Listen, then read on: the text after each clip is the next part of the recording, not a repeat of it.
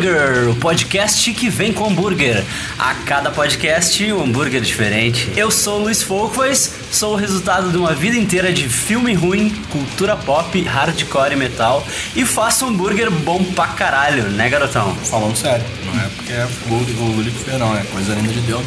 Porra, é bom pra caralho, né? não sei nem se vocês estão me ouvindo, eu falei baixinho, né? Eu falo baixinho. É que tá meio difícil, assim, contemplar o sanduíche e falar alguma coisa. Mas pode falar mais alto. Vou tentar descrever pra vocês aqui, eu sei que não é a pauta do programa, mas é- é- tem uma carne que ainda tem uns pedacinhos de mussarela dentro, que ele fez especialmente pra mim. Aí, não satisfeito, tem um outro hambúrguer em cima que é feito de linguiça do bola. Pode fazer mexão? Pode. tá? Não, não tem problema. E aí, entre eles, pra dar uma liga, tem uns, uns bacons e um- umas gorgonzola e um pão especialmente feito pela namorada do Lully. Pá, negócio fantástico. Muito bom. Vamos falar de um tipo de som que aquece nossos coraçõezinhos, né? Que a gente cresceu ouvindo lá nos anos 90, que é o death metal, né? Tanto eu quanto o meu convidado aqui, convidado mais do que especial, Jorge Garotão. Muito obrigado, obrigado pelo especial pela parte que me toca, né? Como é que tu gosta de ser chamado, Jorge? Jorge. Só Jorge. Jorge. Jorge da Rosa. Não, Jorge. É, minha filha me chama de Papai Jorginho, né? Já me chamaram de Doutor Jorginho profissionalmente, porque Aham. além de ouvir death metal, eu também sou advogado. Né? Mas minha esposa me chama de Jorge, uma dificuldade pra chamar de amor, querida, é só Jorge mesmo. E aí se eu falo alguma coisa, como é que é o teu nome, porra? Aí então é isso aí mesmo, é Jorge. Então pode chamar de Jorge, tá tudo certo. Hum, Então tá. Já que tiramos isso do caminho, né? Vamos falar de death metal.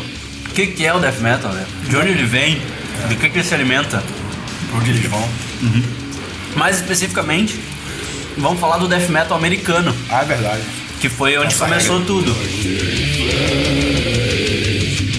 Snoochie Boochies! Is this where you turn me into a vampire? Don't forget, 6TV. I'd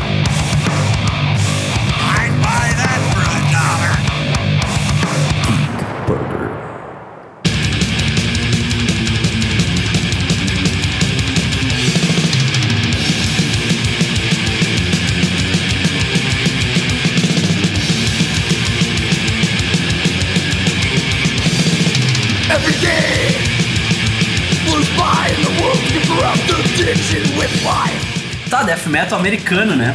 É um tipo de som que nasceu na Flórida. que ter nascido, né? Tipo, foi o lugar onde a coisa pegou fogo, ferveu. Isso. Por culpa de um cara chamado Scott Burns, né? Exatamente. Que acertou a maionese. por causa de um lugarzinho chamado Morris Sound. Exatamente. Bandas que não nasceram na Flórida acabaram migrando pra lá por causa do Scott Burns, do Morris Sound e por causa de toda a É cena. até engraçado isso, né? As pessoas têm a ideia de que o Death Metal nasceu em Tampa, na Flórida, quando na verdade das bandas seminais, principais, aquelas que fincaram as raízes que se chama Death Metal, a maioria veio do estado de Nova York, de cidades do interior, É, é de Buffalo. é, né? Cannibal Corpse é de Buffalo, Buffalo, o Suffocation não é de muito longe dali. Long Island. Long Island. O mais engraçado é a Immolation, que vem numa cidade que, sei lá, deve ter 2 mil pessoas, Yonkers. Uhum, Yonkers. O vocalista do Kill Switch Engage mora lá. É, olha aí, tem gente que mora lá. não. o Jesse Lish mora lá. É. Não sabia. Mas é isso, engraçado. E aí, tipo, mu- muito do que mais me chama a atenção do Death Metal americano, eu achei engraçado que na pauta pra esse programa, nosso amigo Lula se deu o trabalho de escrever elementos técnicos das músicas. Rapaz, eu não sabia nem que tremor o picking era isso aí, rapaz. Eu, Nem eu, eu chamo de palhetada corrida. Palhetada corrida, né? A vida inteira fazendo palhetada corrida igual um da mãe corrida. e não sabia que o nome era esse. É, Tremolo Picking. Tá aí um exemplo.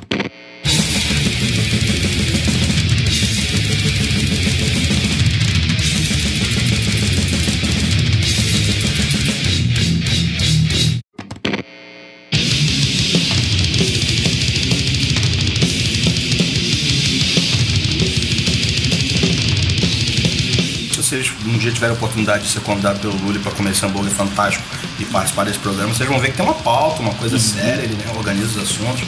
Não necessariamente gente vai seguir essa pauta, né? E eu já tô fugindo, já tô digressando aqui. Mas por que, que eu tô mencionando ela? Porque ele colocou como os pilares do death metal, primeiro picking, uma temática mais sombria.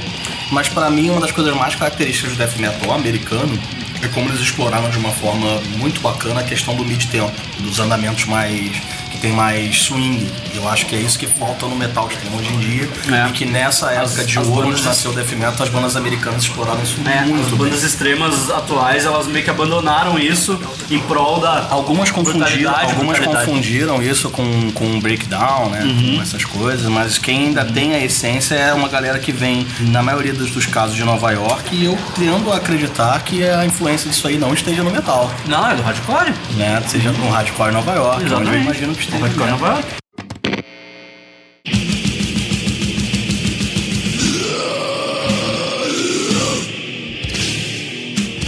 Assim como o trash, né? Se popularizou na Bay Area. Tipo, a maioria das bandas mais seminais do trash americano vieram de lá, né? Metallica, Megadeth, Testament, Slayer. Êxodos. Êxodos, isso aí. É a melhor banda de todas. O death metal se popularizou na Flórida, né? As bandas que, entre aspas, geraram o estilo, né? A Scott Band meio que acertou a mixagem de uma banda de death metal, de enfatizar o que, que realmente era mais característico. E as bandas que estavam buscando esse som correram atrás disso. Em algum momento elas migraram para lá, independente das suas gravadoras. Né? E aí as Tem algumas exceções à regra, né? Que pra mim, você acho que não mencionou lá, mas eu sei que você gosta muito, que é o Broken Hope. Isso. Né? Que eu descobri recentemente que foi o primeiro full length gravado é, de death metal, gravado todo em formato digital. Olha só. O Swamp in Gore Hum, que legal. de 91. Foi o primeiro disco de death metal full length totalmente gravado em formato digital. A molecada na época, em More Sound só se gravava em analógico, né? E o Jeremy Wagner sempre foi o cara à frente do tempo dele, né? É verdade. Tu vê pelos riffs do Broken Hope, né? Eles já eram muito diferentes do, do que se fazia na época. E são muito parecidos com o que se faz hoje, assim. As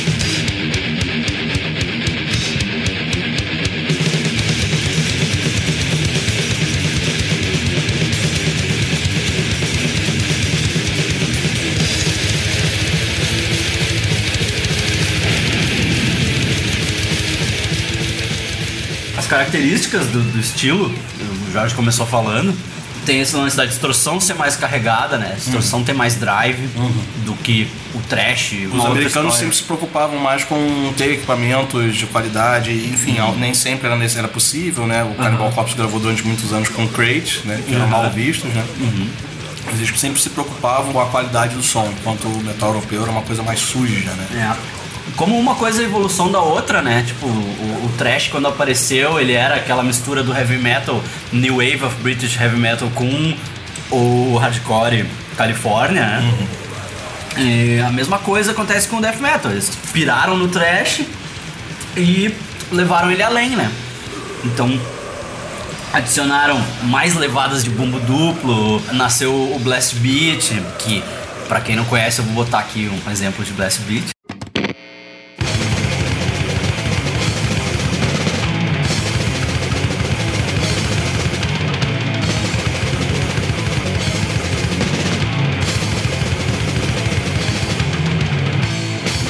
E aí o tal do trêmulo picking, né, que eu chamo de palhetada corrida. Na corrida. Se você já teve banda de death metal ou de algum tipo de metal em algum momento da sua vida, meados dos anos 90, quando a gente não tinha acesso às informações todas porque não tinha internet nem nada parecido, né? Pra gente pegar essas informações.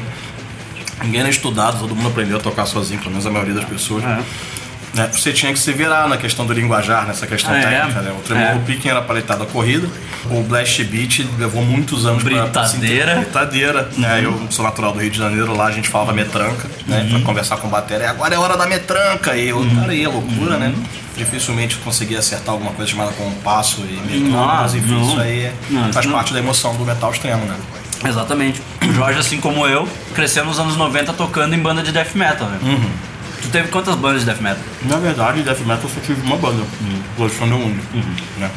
Fiz participação em outras bandas de, de Death Metal de grande core, mas foram esporádicas. O que eu fiquei mais tempo tocando em outra banda foi no Moléstia, que eu fiquei um ano e meio, mas eu fui expulso da banda porque eu fazia riff. E era Ah, fazer tá. barulho com a guitarra, né? A banda era grande core, grande core mesmo, né? Coisa linda de Deus. E aí os caras não entendiam. Complicava o lado dos caras, né?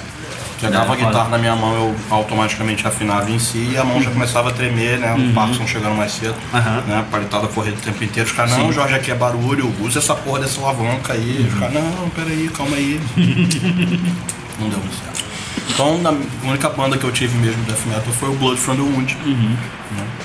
98 até 2003, mais ou menos, não, 2004. Depois, quando eu me mudei para São Paulo e posteriormente a Porto Alegre, ainda tentei manter a banda ativa, não achei os integrantes, mas aí depois eu pensei, bem, acabou. Ah, já era. É, eu toquei em algumas bandas de death metal, né? Mas era aquela coisa, assim, tipo, eu sempre fui meio nerd na questão de analisar o tipo de som que eu quero fazer. E é isso que tu tava falando, né? De, de criar as próprias nomenclaturas, porque a gente não, não tinha nenhum tipo de teoria sobre, né? É, Porque era uma coisa muito nova. Então, não- então mesmo que tu estudasse o instrumento, tu não tinha teoria sobre aquilo, sabe? Então Quem acabava se que. propõe a estudar o instrumento, dentro do, do aprendizado de guitarra, não, não necessariamente tinham as técnicas que eram as mais utilizadas no death metal. E aquilo, quem dava aula voltada pro metal é, também era tão intuitivo quanto tu seria, sabe? Não tinha nada. Uma vez na vida eu tive aula com um professor, eu tinha meus 14 anos, e eu me irritei muito porque o cara enchia o saco dizendo que eu tinha que aprender de Purple Iron Maiden. E eu ficava pensando, por que, que eu quero aprender isso aí? E aí eu comecei a tentar dizer, pô, pô, me ajuda a tocar essa música aqui. Aí eu mostrei Slayer pra ele. Ele, não, não, você não vai tocar isso aí. E como é que eu aprendi a tocar? Corri atrás das famigeradas revistinhas de partitura e tablatura. E eu coloquei na minha cabeça que o dia que eu conseguisse executar com de modo satisfatório é, Raining Blood, eu poderia afirmar que eu me considero sabendo tocar a guitarra. Eu ia lá, tentava, errava alguma coisa, aí parava, ia pegar outras coisas pra fazer, daqui a pouco voltava. Raining Blood foi o, um marco temporal pra mim. Quando eu peguei e toquei do início ao fim, eu falei, opa, agora eu acho que eu posso dizer que eu toco guitarra.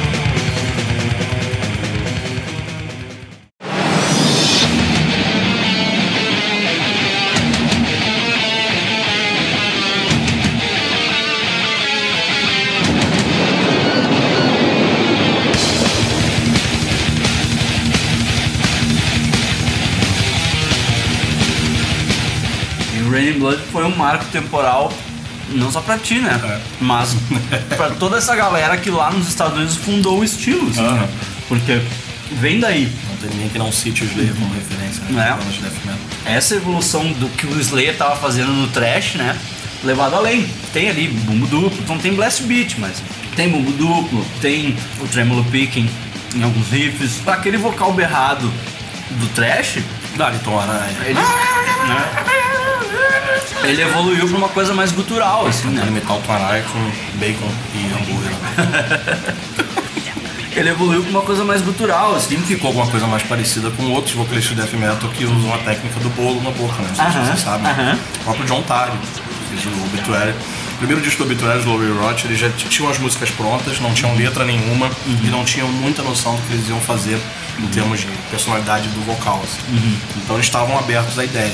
E aí numa gravação tava lá o John Tardy comendo e, e tinha que gravar e aí eles gostaram do, do efeito que aquilo provocou e aí começou a gravar comendo bolo Comendo bolo. e inventando letra. Não tinha letras. As letras foram criadas posteriormente.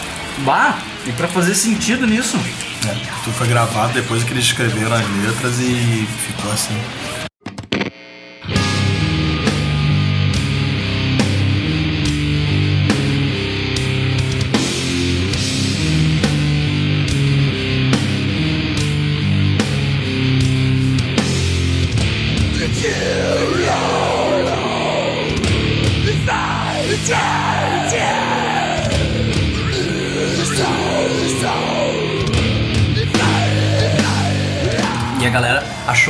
Apropriado falar de temas mais sombrios, né?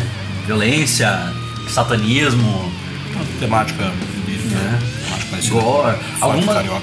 alguma, é. Algumas bandas tinham um discurso mais político, assim, mas é meio raro. Aham. Death Metal Obituary é uma aqui. Sim. Mas Depois mais caras- pra não, frente, quando os caras mais pros 90, isso, é. isso, isso, os caras começaram a se engajar com questões ambientais também, né?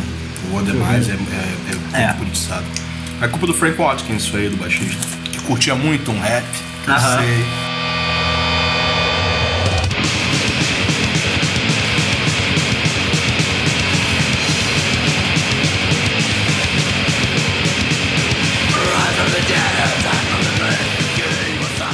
Mas é, o Slayer era referência ah, o Venom e o Possessed também eram referência, né? Antes de começar o programa, eu combinei com o Luri. Eu falei, cara, olha só, eu sou adepto de que é interessante você saber de onde vêm as coisas, mas você não é obrigado a gostar das coisas, né? É, eu também sou Tem muita galera que é mesma- do metal extremo que acha que, ah, como é que tu não gosta disso aqui, meu irmão, você não é real. Não, isso aí não existe. Possessed é uma daquelas bandas que, tipo, é inegável, tá diretamente ligado à origem do death metal, né?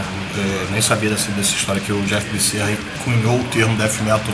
Pois é, o que o Jeff Becerra diz foi que ele inventou para um trabalho de colégio em 83, né? O Uhum. Bem termo possível. death metal. E tem uma música do Possessed que chama Death metal. Death metal, né? Sim, inclusive já ouvi muito Possessed, não. é, nunca, nu- enfim, nunca mexeu muito comigo. O Lully se propôs a falar de death metal desde a sua origem, né? Mas o death metal que mais toca no meu coração é o death metal de meados dos anos 90 em diante. Né? Mas é o meu também. É, eu sei o que meu é. também. A gente só tá. A gente eh, tem que começar de algum é, lugar, né? Pra contextualizar a Primeiro, coisa. No início dos anos 90 foram discos que, que foram lançados discos que fundaram assim as raízes, né? Tipo o Human Waste do, do Suffocation, Uhum. Authors of Madness do, Do Morbid Angel, é. o próprio Dawn of Possession do, do Annihilation. O Tomb of the Mutilated do Cannibal Corpse, Corpse, né? pois é, todos eles vieram do deu início, o tom, né? assim, do troço, né? Mas ali é interessante que eles estavam tateando uma coisa que era muito nova e que eles estavam criando, e eles não tinham noção que eles estavam criando alguma coisa, né? Eles Uhum. foram tomar consciência disso pouco tempo depois. É. né? Lá pro meados dos anos 90, que aí a questão da criatividade deles começou a florar mais forte. Assim. Uhum. Os principais discos pra mim vieram de no- 94, 95 em diante. É, e é 94 engraçado. foi um ano filho da puta pra música. É, né? É, É. impressionante. 93 e 94, né? São discos do caralho, Ah, né? louco, não é só um death metal não. Só de pensar que o Junkman do, do Afro Mix é de 93 e o Cause AD também.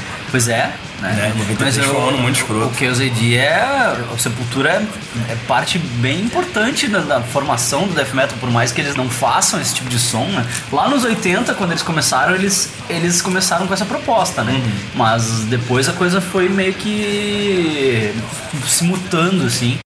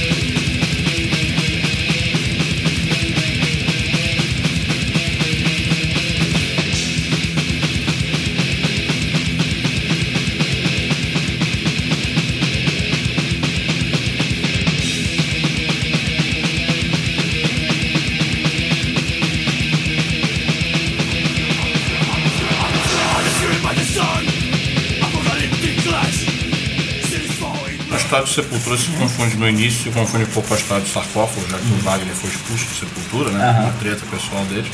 E o Wagner fundou depois o sarcófago, que é muito cultuado no meio do black metal no mundo inteiro, né? E eles tinham mais ou menos os mesmos gostos, ouviam mais ou menos as mesmas coisas sujas e se propuseram a fazer a mesma coisa. O Sepultura só se definiu como uma banda de thrash metal quando entrou o Andrés com uma técnica mais apurada, porque até então eles faziam um som sujo, É. é muito mais- mais parecido com death metal do que É, o- thrash os metal, né? dois primeiros discos são bem sujos, né? Pois é. Antes do Andreas entrar. E aí quando o Andreas entrou e fizeram o Esquizofrenia, aí sim virou uma banda de thrash metal, né?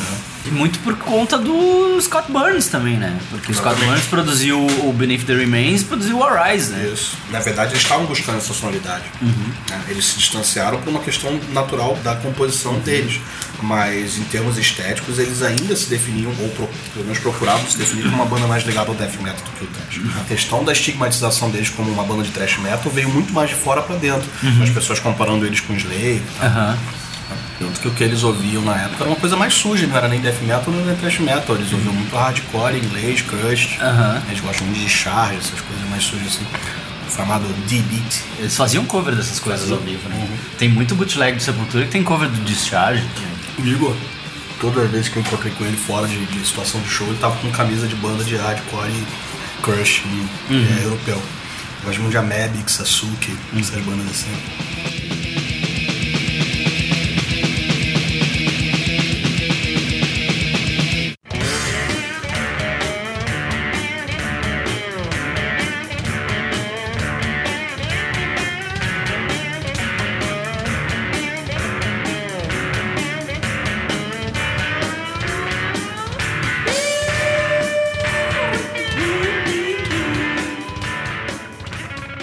Engraçado do Possessed é que o guitarrista, né? O... Jeff Becerra. Não, não, o Larry Lalonde. Paulo Lalonde. É, o Larry Lalonde. O Becerra era baixista. Deus o livre. Ele pirou. Que Deus o tenha. Morreu? Não. Não, ele pirou, Que cara. Deus o. O Lalonde pirou e formou o Primus, né? Olha aí. E eu também aí, não sabia durante disso. muito tempo, ele ah, dizia que ele nunca tinha feito parte de uma banda chamada Possessed. Isso é muita loucura, né, cara? Mas não, que. Não era eu, cara. Não, não, não sei de nada, não lembro. Sabe? Vai saber, né? Se ele pirou mesmo, né? Ou, ou se era papo dele, assim, tipo, ah, esquece aquilo lá, entendeu? Deixa aquela Não merda eu. lá.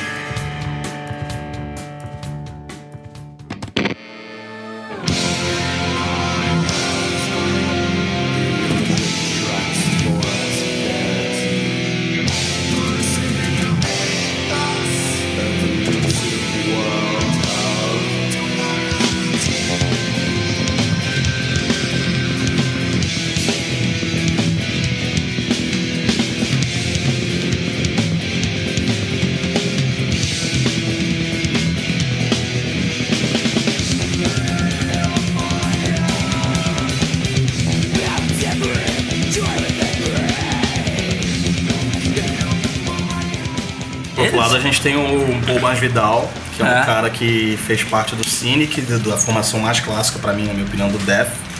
Que depois fez carreira como músico de jazz, música cubana, trilha sonora de filmes. E tem Não, maior orgulho da raiz dele, né? Ele tem até uma banda de rock progressivo. De rock progressivo. Ian Spoke. É isso aí eu já não sabia. Agora o Cynic tá igual ao Ian Spoke.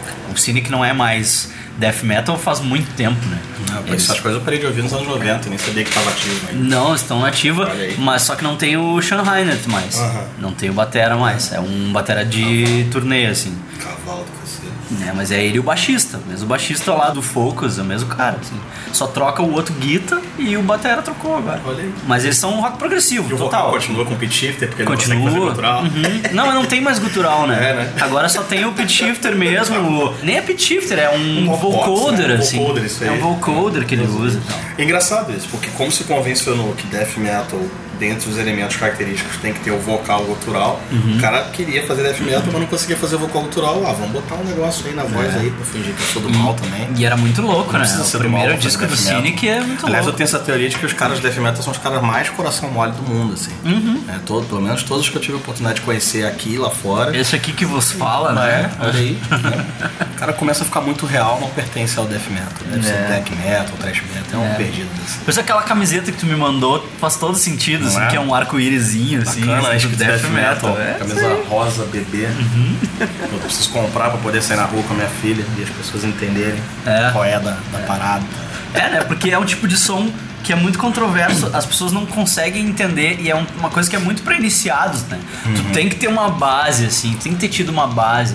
Eu acho que talvez se a gente não tivesse tido uma base ali de outras coisas que não são death metal, mas que são meio que a escada pra tu começar a ouvir aquilo.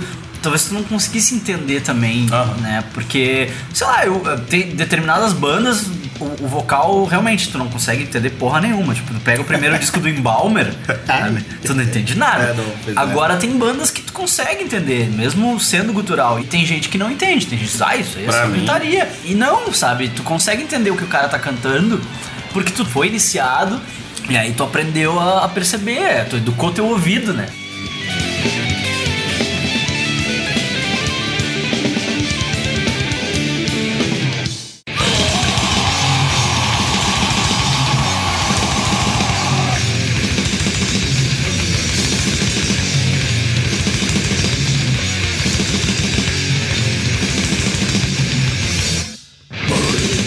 Eu acho que é o estilo de metal extremo menos preso a definições do que os outros. E eu costumo imaginar que o death metal é melhor definido, como você falou, por comparação e exclusão do que qualquer outra coisa. Porque se você quiser ter uma banda de death metal e não quiser falar de cortar cadáveres em pedaços, você pode, É. né? Você não é obrigado. Agora, o black metal você tem que seguir uma temática, o thrash metal você tem que seguir uma temática, senão as pessoas que curtem o gênero vão ter dificuldade de se identificar com você. É. Metal não tem isso. Que- Eu, quando tinha banda de death metal, a gente fazia, tinha poucas bandas de death metal no Rio de Janeiro, só Uhum. tinha gente, uma que ainda tá nativa, tá voltando agora, aliás. Recomendo a todos que procurem saber, Agony. Banda muito boa, fazem death metal em português, muito bom. Uhum. Que é uma coisa que não se época- vê muito, né? Galera que faz death metal em português. era, pois é. Né? E nessa época, o Bullet for the Wound e o Agony eram as únicas bandas de death metal mesmo no Rio de Janeiro. Então a gente fazia shows com bandas de hardcore, de thrash, de black metal. E, e, e a gente percebia que as outras, principalmente black metal, se você não tocasse de calça de couro e spike e cara pintada, as pessoas estranhavam muito. E eu tocava de bermuda e camisa do Flamengo, meu irmão. Os caras ficavam olhando, pô, que absurdo. Aí quando começava a tocar, eu esquecia essa porra toda, né? Que- Que... comia e aí é outra história. Né? Pra mim é o gênero mais livre do É. metal extremo. assim. É. Você não tem que ficar preso a porra nenhuma. É, só que é tem muito isso que tu falou antes, né? Da galera, tipo, ah, tu não é real. Eu também, eu sempre fui mais ah, cabeça aberta, talvez, do que a média, né? Do fã de death metal ou da galera de banda, assim. Eu lembro muito, assim, tipo, de conversas minhas com o Rafa Siqueira, né? Que hoje toca no It's All Red. Ele tinha uma banda de death metal, eu tinha outra e a gente tocava junto as duas bandas. E seguido a gente ficava conversando no- nos camarins, assim, sobre Dave Matthews Band, e Não, sobre tá fazendo o outro podcast tipo com a de camisa som, do live, assim. gente. É, Saibam vocês. exatamente. Esse podcast não é transmitido com imagens, é só com, com som. E o Lula está com a camisa do live. Olha que barato. Eu não sei quem vai ouvir esse programa, se é fã de metal extremo, se é fã de rock, se é É. fã de hambúrguer. Não sei. Enfim, é é uma coisa minha, assim, eu sempre fui de ouvir outros tipos de som, né? Desde pirralho, assim. Nunca fiquei preso só numa coisa. E geralmente. A maioria da galera que fazia death metal, que ouvia death metal, era aquela coisa meio viseira de cavalo, assim, só ouve aquilo e é que nem tu falou. Onde estão ah, essas pessoas que- hoje? Ah,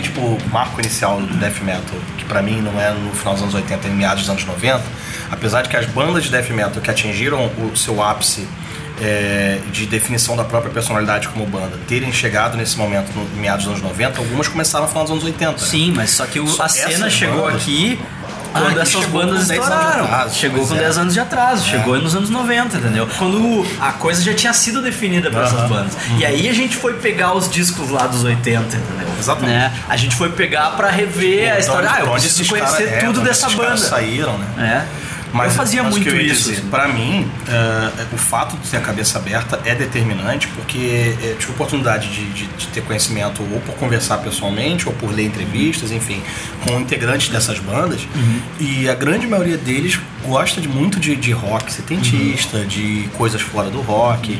E a- às vezes você não consegue perceber claramente a influência de outros gêneros musicais dentro do death metal, mas pra quem escreve a música, ela você percebe que tá lá, principalmente quando você traz uma melodia mais complexa É. pra um riff que você só consegue enxergar a velocidade, o staccato, o riff, corrido, enfim. É que lá é diferente, né? A galera tinha formação musical no sentido amplo, assim, Nos sabe? Educação assim musical, mesmo, né? é. Eu lembro quando eu tocava. Não, nem, não sei nem se educação é a palavra, eu acho que era mais acesso. Né? Ah, Porque sim. eram filhos de pais que Cresceram ouvindo rock and música roll, de muita né? qualidade, né? De muita qualidade mesmo, muito diferente do que a gente ouvia aqui, né? Aqui a gente tinha que correr atrás das É. coisas e descobrir as coisas meio é. que, que tateando, assim. E lá parece que os caras já cresciam num ambiente propício, assim. O processo da relação da pessoa com a música, quando ela descobre ou ela encontra, é muito melhor do que quando ela é forçada a ouvir, É. porque tá relacionado a alguma coisa que ela gosta. É, não. os guris, os dois irmãos Siqueira são assim, o Renato e o Rafael. Eles cresceram nesse ambiente Pois é, de, de ouvir música boa, de ouvir né? música boa, né? E quando eu tocava com eles no It's All Red, a gente conheceu o David Vincent. E eu fiquei espantado de ver que o David Vincent tinha essa educação musical, sabe? Eu sabia que ele sabia cantar, eu já sabia, entendeu? Porque quem ouve Morbid Angel a vida toda sabe que o cara sabe cantar, ele vai além do vocal gutural, assim, né? Que, que tem muito integrante de banda, não só de lá de fora, mas daqui também, que não, não faz ideia de como faz pra cantar, né? E o cara tinha essa, esse treinamento, né? Que é uma coisa que acontece muito lá fora, assim, sabe? Os vocalistas são treinados, assim, sabe? Não. Aqui o nego não sabe o que tá fazendo, lá o cara sabe direitinho o que Em ele algum tá momento fazendo. ele pode não ter tido aula, mas em algum. Engraçado, né? Porque educação musical faz parte da grade curricular nos colégios nos Estados Unidos. É. Mas esses músicos, pelo menos ensino fundamental ao parte dele, o equivalente lá fora, né? Eles têm, né? É, então, algum acesso a algum tipo de treinamento musical eles tiveram. O Guitar Hero dos músicos de death metal não são músicos de death metal porque eles criaram o gênero, né? Aham. Então eles foram beber em fontes muito diferentes. O Rob Barrett é um cara que, é, das vezes que eu conversei com ele, é, ele gosta muito, assim, tem tem idolatria pelo Randy Rhodes. E ele é um cara ca- tão cabeça aberta que eu me lembro que eu mostrei pra ele uma dupla de violoncelistas brasileiras chamada Duofel. São dois nordestinos que migraram pra São Paulo e criaram um jeito próprio de tocar violão. Ele pirou no disco, eu tive que dar meu disco pra ele.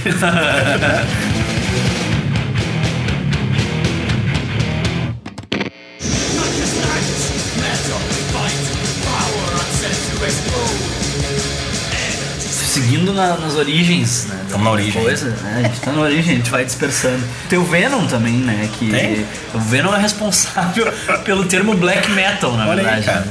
Mas eles. Mas sei lá, tipo. Eu não, não sou muito fã de Venom, nunca gostei muito de Venom. É muito ruim, pelo amor de Deus. Gostei, mas, Desculpa. mas. Todo respeito a tipo, quem gosta. É. Né? Mas Se tem- a gente fala da origem, a gente tem que citar, dar o crédito a quem é devido, né?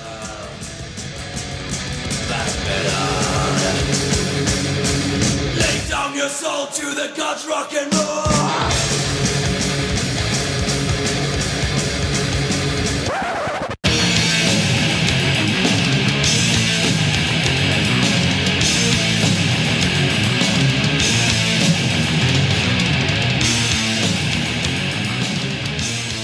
Pra mim, o death metal começou a tocar meu coração. Eu era criança, né? A gente, pela minha idade, pela idade do Lula, a gente, o death metal tava se consolidando e a gente tava ali na nossa adolescência. É. né? Então. Foi onde nos é pegou muito ali, com marcante. 12, é muito 13 marcante. anos, assim. É, mas na fase, na idade da vida onde a gente está formando personalidade, a gente ter descoberto bandas é, é, que eram completamente diferentes de tudo que já existia, né? Que eram muito criativas. Então, pra mim, o marco, se for falar de origens de death metal, não é o primeiro disco do Cannibal Corpse, não é o primeiro disco, Sim. entendeu?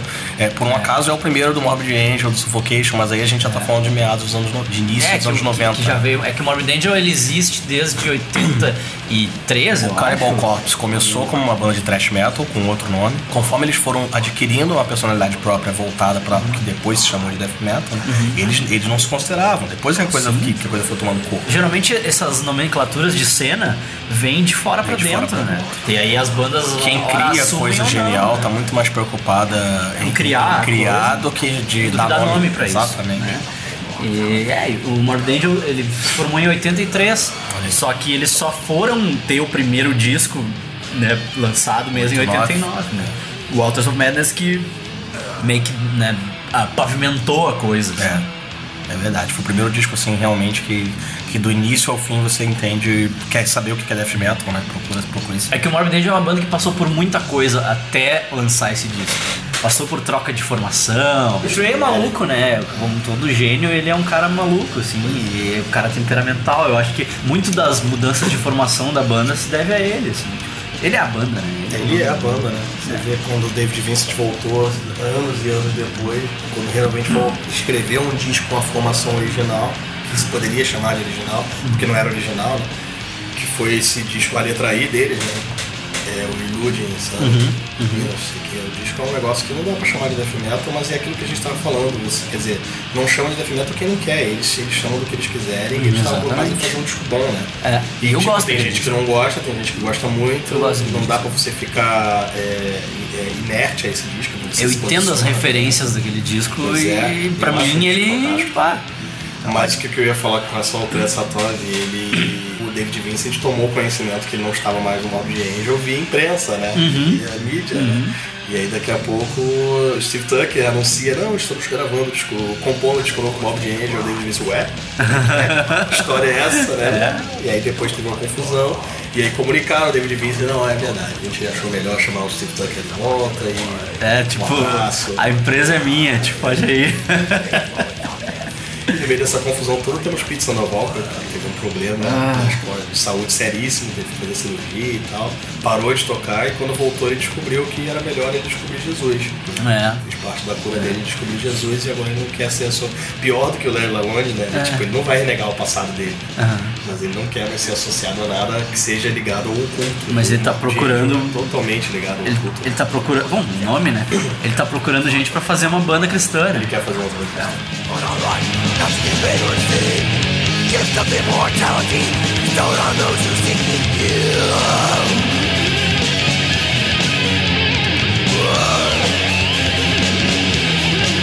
Now immortal.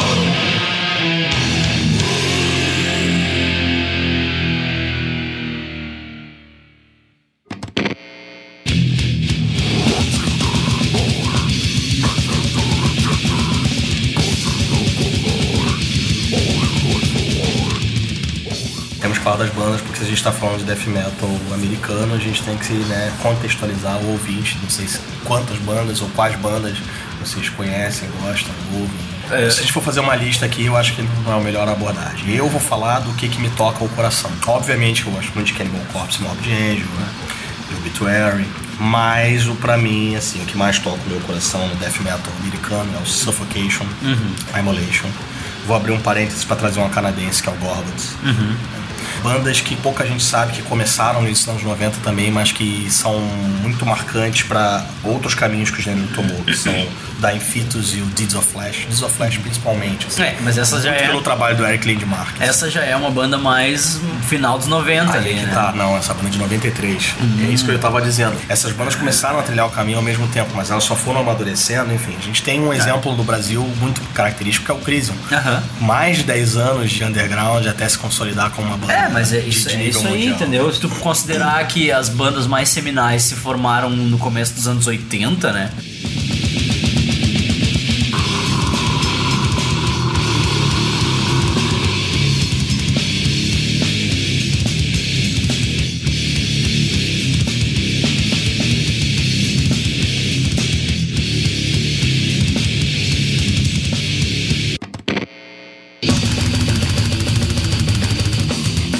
Que, que eu cito Deeds of Flash e eu faço questão de citar? Porque o papel do Eric Lindmark na cena é fundamental. Ele entendeu que para ter uma banda economicamente viável, ele tinha que editar suas próprias músicas e ele criou uma gravadora que nasceu praticamente junto com o Deeds of Flash, que é a, a Unique Leader. E essa gravadora abrigou muitas das bandas de death metal que vieram na segunda geração.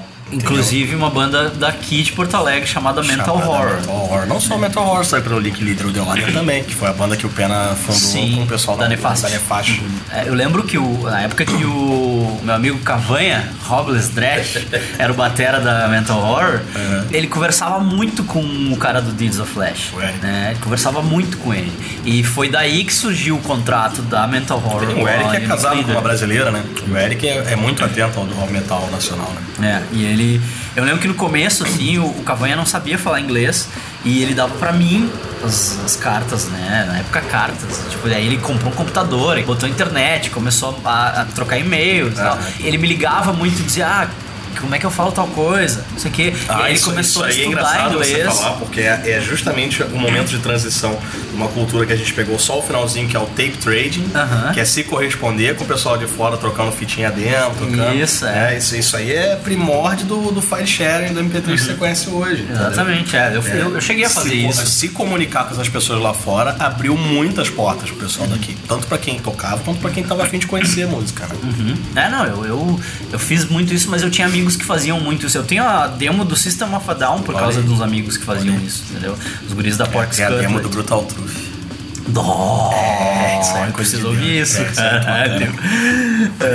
Primeira versão em cassete de Ah, Electromagnet. puta merda, puta merda. Aí o Cavanha, ele, ele começou a estudar inglês por causa disso, né? A Mental Horror assinou com o cara do Deeds of Flash por causa dele. Bacana, né?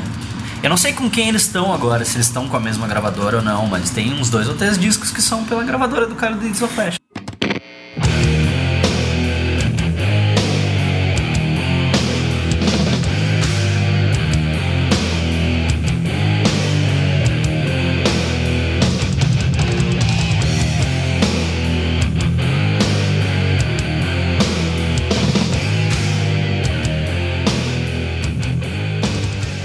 Esse negócio de tape trading e como isso se adaptou para a tecnologia que apareceu nos anos 90 é engraçado.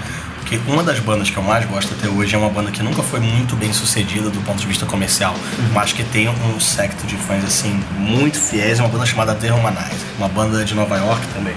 E eu tive acesso ao primeiro disco demo, porque o que eles têm de full length, o primeiro full length deles são duas demos lançadas juntas em CD. É, não foi lançada pelo Nick Leader, mas chegou até minhas mãos porque um distribuidor do Dio Discos da Nick Leaders recebeu e tipo, toma aí, Jorge, vê, Aham. vê o que tu gosta, tem certeza, ouve aí, vê o que tu acha e tal. Aham. E a coisa me pegou pelo coração e essa banda realmente é muito boa. Os músicos de outras bandas de death metal que, são mais bem sucedidas e mais bem conhecidas citam eles, né? Não como, como influência porque eles são contemporâneos da mesma época, mas citam eles porque é uma banda realmente muito criativa, muito boa. E eu descobri assim, indicação de um amigo que, pô, toma aí, o quê. Pega a fitinha, Pega a fitinha é. aí. Os caras voltaram uma nativa, lançaram Man vs. Man alguns anos atrás, que é um disco muito bom, muito bom mesmo. E estão em vias de lançar mais um disco, agora em setembro. Eu tenho um amigo que fazia muito tape trading, assim, e ele me apresentou muita coisa, sabe? Teve muita coisa que. Como é que você. Qual foi a primeira coisa de death metal que você ouviu na vida assim e como você chegou até ela? Cara, talvez tenha sido o Morbid Angel. Que meio que tudo aconteceu ao mesmo tempo, assim, sabe? Eu lembro que foi na minha adolescência lá, com 13 anos. E eu fui descobrindo as bandas meio que todas juntas, assim, sabe? Mas, cara, deve ter sido o Covenant do Morbid Angel. Acho que foi o primeiro disco do Morbid Angel. Comigo também foi o Morbid Angel, foi o Blessed and the Sick. É, comigo foi assim, ele era um, um- um rapaz chamado Gully, Gully era o apelido dele, nem, pra você ver como é que o tempo passa, né? Eu nem sei o nome dele, nunca soube o nome dele, eu sei que ele era Gully, porque ele tava afim de namorar uma prima minha, que na época tava passando o verão hospedada na minha casa, né? Primos de Minas Gerais, tá, e eu no Rio de Janeiro, foram passar lá em casa. E aí esse menino era vizinho, morava perto do colégio onde uma outra prima minha estudava. Então, aquela coisa perto de casa e tal. E aí ele veio com as fitinhas cassete tentando me empurrar. Iron Maiden, é, Metallica, Megadeth, Judas Priest. E aí ele tinha uma fita cassete que estava junto ali e ele mesmo não sabia o que, que era direito, não gostava, mas deixou comigo achando que talvez eu fosse gostar. E era gravado Blessed and the Sick. Vale. Angel. É. Nunca devolvi pra ele, aquilo ali foi um momento que mudou minha vida e eu tinha 11 anos. Olha só. É. É, eu lembro que tudo meio que aconteceu junto. Eu lembro que ah, quando eu descobri que o Metallica era uma banda de thrash metal. Sabe? Tipo, eu me lembro do momento, assim. Porque, tipo, ah, em 1990, né? Eu tinha 10 anos. E aí tu conhece o Metallica através dos hits do Black Album, né? Sim. Que aí os caras já eram uma banda de rock, assim, no Black Album. E aí eu me lembro o dia que eu comprei o cassete do Ride the Lightning, do Metallica. E eu dei É play naquilo e a minha cabeça explodiu, assim, disse, caralho! Caralho, o que, que é isso? E aí, sabe, aí a coisa foi tomando uma forma, sabe? Que eu fui procurando cada vez mais aquele tipo de coisa, assim. E aí eu fui achando. E aqui- E aqui tinha uma loja chamada Mega Force, que vendia camisetas e tal. E eles faziam, eles vendiam CDs importados. Só que como o CD importado era meio caro, eles faziam cópia em cassete dos CDs e eles tinham uma tabela na parede, assim, com todos os cassetes que eles tinham, sabe, em ordem alfabética. Rio de Janeiro também E a tinha. gente olhava, tipo, ah, gostei do nome dessa banda, comprava, Era entendeu? assim. E aí tu, tu ia lendo nas revistas, lendo, ah, tal banda, tal banda, tal banda. E aí, aí então foi tudo meio que acontecendo ao mesmo tempo, assim, cara. A época pré-internet, as tempo. revistas tinham, É. e as lojas tinham uma função fundamental, né? O Def aconteceu ao mesmo tempo, o Cannibal Corpse, todas essas bandas e as bandas europeias também, sabe? O Hypocrisy, que é a minha banda de death metal preferida da vida, assim. Eu conheci lá naquela época, lá, tipo, Mega 93, assim, sabe? Eu comprei o Penetralia, que era o primeiro disco deles, assim. Eu lembro da primeira vez que eu entrei na Headbanger, que era uma loja, uma das primeiras lojas de, de discos de metal. No Rio de Janeiro, as duas primeiras eram a Headbanger e a Radiant Heavy. E aí, a primeira vez que eu entrei na Headbanger, criança, né, com a minha tia, entrando na loja, pra, pra, e era uma criança numa loja de brinquedo, né? Eu escolhendo aquelas coisas sem saber muito bem o que, que era, e eu saí de lá com três discos de vinil: o Schizophrenia do Sepultura, o Cause of Death do Obituary e o Top Banished da Prom Death. Os Olha três só. primeiros discos de, De vinil de, de- de vinil não foram os primeiros discos de vinil, não, porque eu tinha comprado o Arise antes, Aham. numa loja de comum, assim, uma loja de disco comum. Aí a segunda vez que eu comprei discos de metal foi entrando na Headbang. Aí depois eu comecei a frequentar todo fim de semana. É,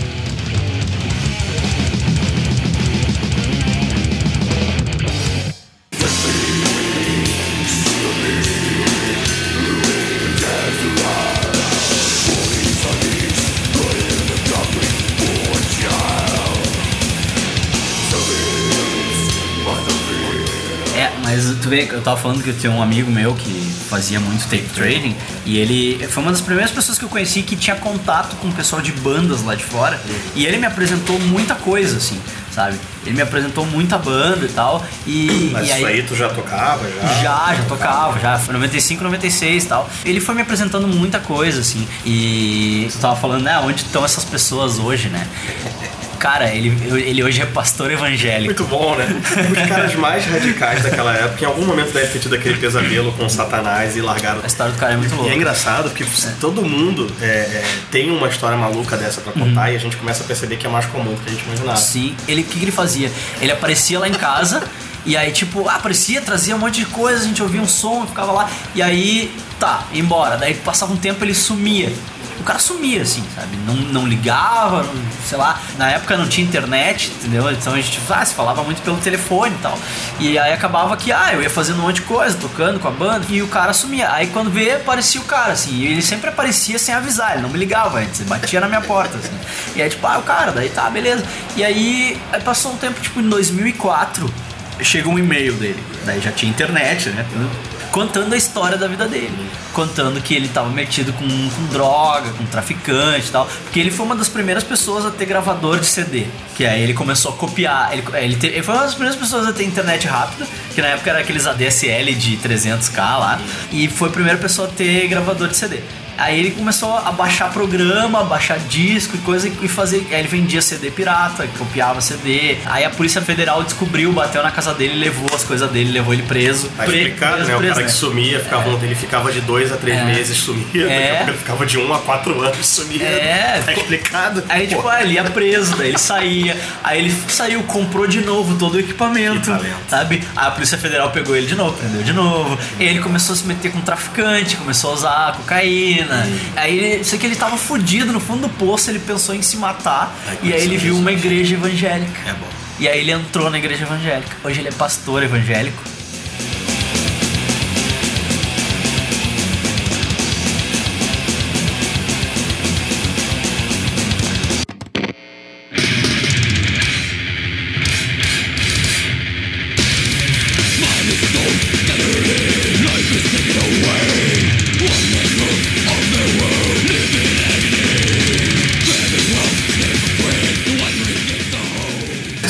Que falar também, que é uma coisa legal a gente falar. Tipo, a relação que a gente tem com a banda não obriga a gente a gostar de tudo que a pessoa faz, né? É. Porque no meio do Death Metal tem um bando de filho da puta. Tem. Tem um bando Ah, de sim. safado racista. E Tem, agora é a tem. ponte pra onde eu sei que o Lully quer que eu conte algumas histórias. É, a gente tem história pra contar. Tem, Na real, eu e tu temos história pra contar, né? Uhum. Disso, assim. Tem história que é eu e tu junto, tem história que é só tu e tal. E, tipo, tem história tua que eu tipo, meio que vivi sem te conhecer, porque era uma época que eu não te conhecia. e depois, mesmo? quando eu te conheci, eu vi, tipo, bah, foi por tua causa isso e tal. Bah, eu, É. Pior que eu acho que eu lembro da gente conversando e aí que tu descobriu isso aí, mas eu não lembro qual era a banda. Hum, Não, Tu vai lembrar? Vamos tá chegar lá, vamos Deus chegar lá.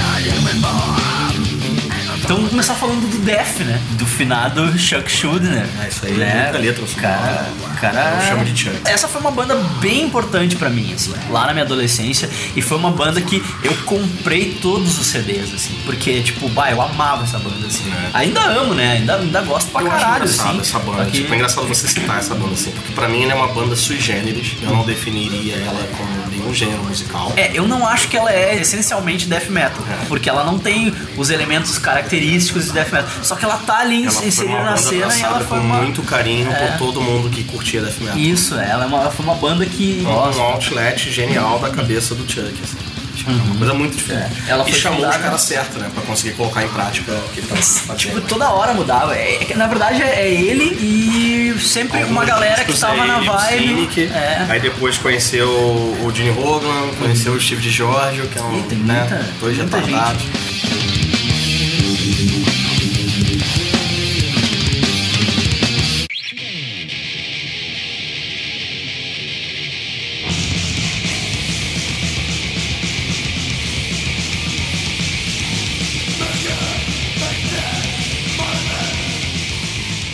Começou como o nome de Mantas, né, em 83. Uhum.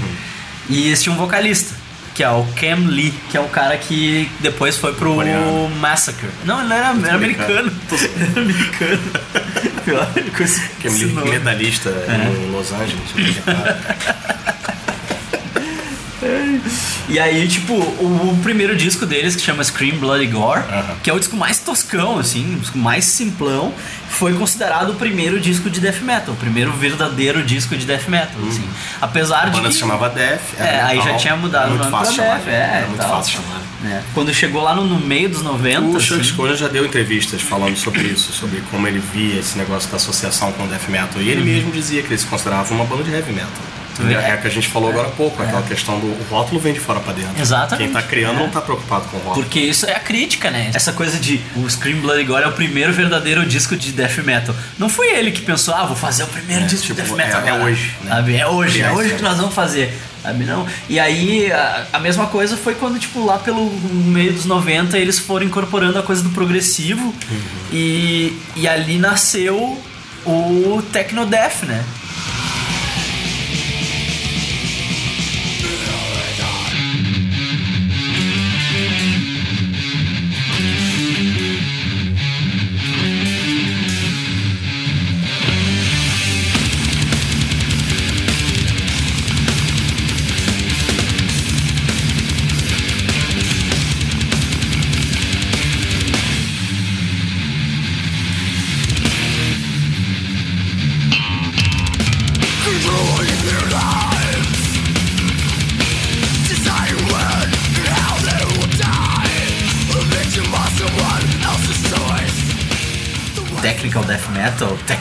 Sei lá, tem mil nomes essa Já coisa. tem gente que acha que o Tech Death tá associado ao metal canadense, né? E faz até muito sentido, né?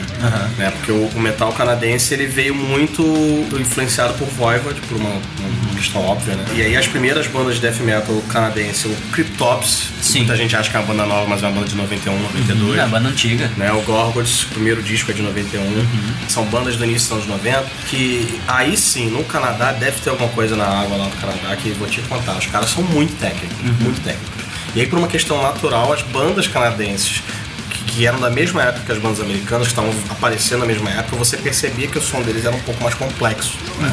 Então, as primeiras bandas que, que se realmente começou a se chamar de technical death metal, pra mim, na minha opinião, são as canadenses. né? Mas isso aí, é- enfim, isso aí a gente é bando de geek, nerd, falando de metal, cada um vai ter um- uma definição, né? É que não tem como também. Tem como criar um marco, né? É, porque tudo meio que acontece ao mesmo tempo. Enquanto tudo isso estava acontecendo nos Estados Unidos, isso estava acontecendo na Europa também. Tem um riff mid você falando de tudo acontecendo ao mesmo tempo, que é engraçado. A melhor forma de ilustrar pra mim é tem um riff mid-tempo que ele apareceu no mesmo ano em quatro discos diferentes: do Morbid Angel, do Napalm Death, do Obituary e do Cannibal Corpse. O riff é igual, é igual. Aí você diz quem copiou de quem.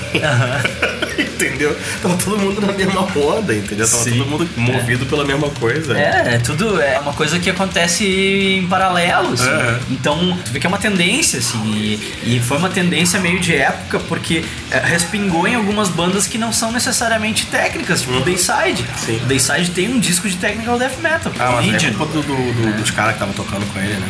Não, porque é a mesma banda, entendeu? Foi a mesma mesmo? banda até sei lá quando, até o final dos gêmeos na 90. guitarra? Ou era o Ralph Santola na Eram guitarra? os, eram os dois gêmeos. Os dois gêmeos, os dois né? gêmeos só saíram de- nos anos 2000. Eles só saíram da O Ralph Santola só 2000. entrou depois, né? É a mesma formação do primeiro disco. O Legion é o segundo disco do Dayside. Uhum. E é um disco absurdamente técnico. Tem muita variação rítmica, assim. É muito foda. É o que sempre me chamou muita atenção o Suffocation, né? O É, lembra o é um disco do Suffocation. muito técnico. Travis Hobbs é um cara muito criativo.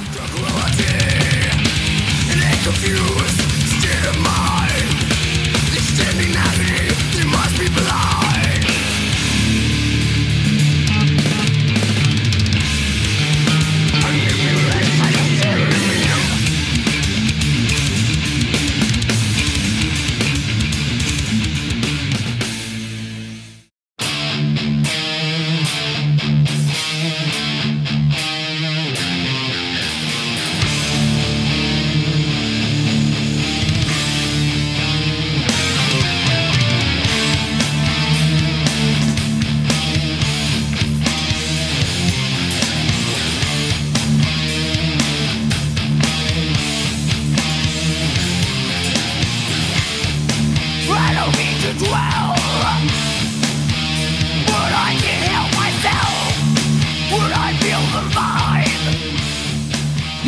então, voltando, eles tiveram mil formações, né, cara? E passou, que nem tu disse, o Cynic inteiro pela banda, né? Tem um disco que é com o Cynic inteiro.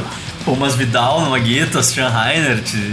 E o Steve de George no baixo, não era? Eu não me lembro. No Human, não é o Steve de George no baixo ou o Steve de George tá no, É o- é tá no Individual Thought Patterns também? Tá- Ele tá nos dois, né? Tá, os dois. É. E Gene Hoglan, Angela Rock, Cara, Terry Butler é, é e o James Murphy, né? Nossa, o Terry Butler. Terry também, Butler.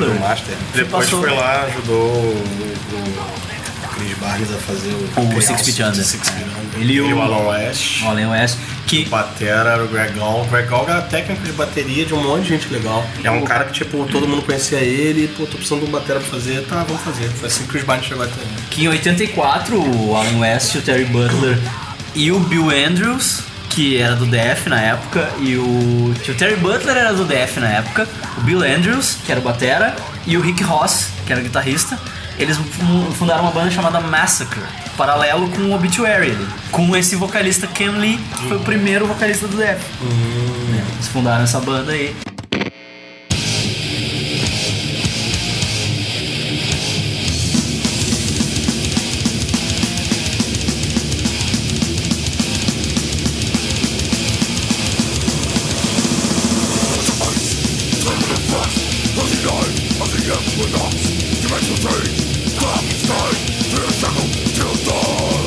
Depois os caras foram tocar em ah, Creator, Six Feet Under, Acho que nem 20 anos nessa época, né? É igual a gente aqui É. no Rio, em Porto Alegre, a molecada que, tipo, acabou a banda aqui, mas todo mundo se conhece, daqui a É. pouco você vai achar os mesmos caras naquela banda ali. Devia ser só o que os caras faziam, ir pro colégio e tocar, tá ligado? Que nem eu na época do colégio, só que eu fazia colégio tocar. Tocava em duas, três bandas diferentes. Não, é, você perguntou antes do Death Metal, eu tive outras bandas, mas eram bandas de outros gêneros musicais. Eu era o cara que trazia sujeira pra dentro da banda.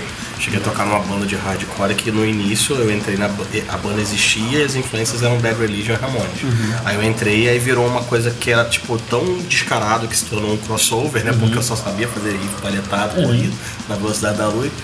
Que aí passou a ser uma banda que era uma mistura de DRI com Slayer. aí o outro guitarrista original começou a se encrencar com aquilo, não gostou muito, aí saiu e montou uma banda de rock progressivo que fazia música pra ET e tal, que tocava no telhado dos prédios, Olha assim, que olhando pra lua. Contemplativo. Não dá, não dá.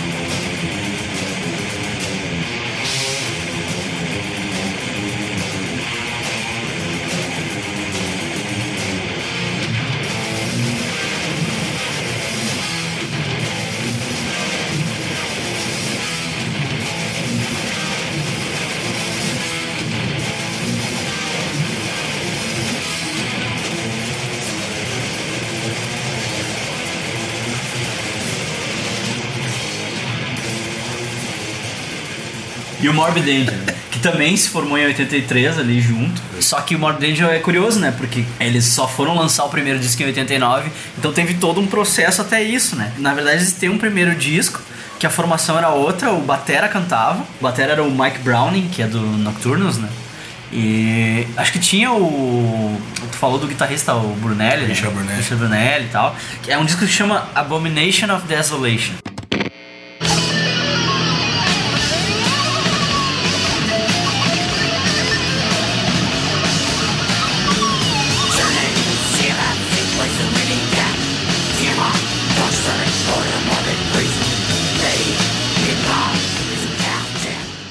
É um disco horrível, assim. Muito, ruim. ruimzinho, né? Muito ruim, eu nem tenho conto. ele. Eles não contam. Não, Tanto eles que não- eles que tiveram a ideia de colocar os discos dele com a primeira letra da alfabética, ordem né? alfabética, né? O Abomination of Desolation eles nem contam.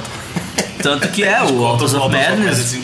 É, o Autos of Madness foi o disco com A, né? Que o, o Abomination. Eles fizeram, engavetaram. E aí, a título de curiosidade, eles lançaram, acho que mais por coisa da gravadora, assim, né? Não eles foi lançaram em curiosidade, 91. Não, não foi contra a vontade dele. Foi contra a vontade? Contra a vontade dele. Isso aí o Pizza Noval me confirmou depois. Ah, é?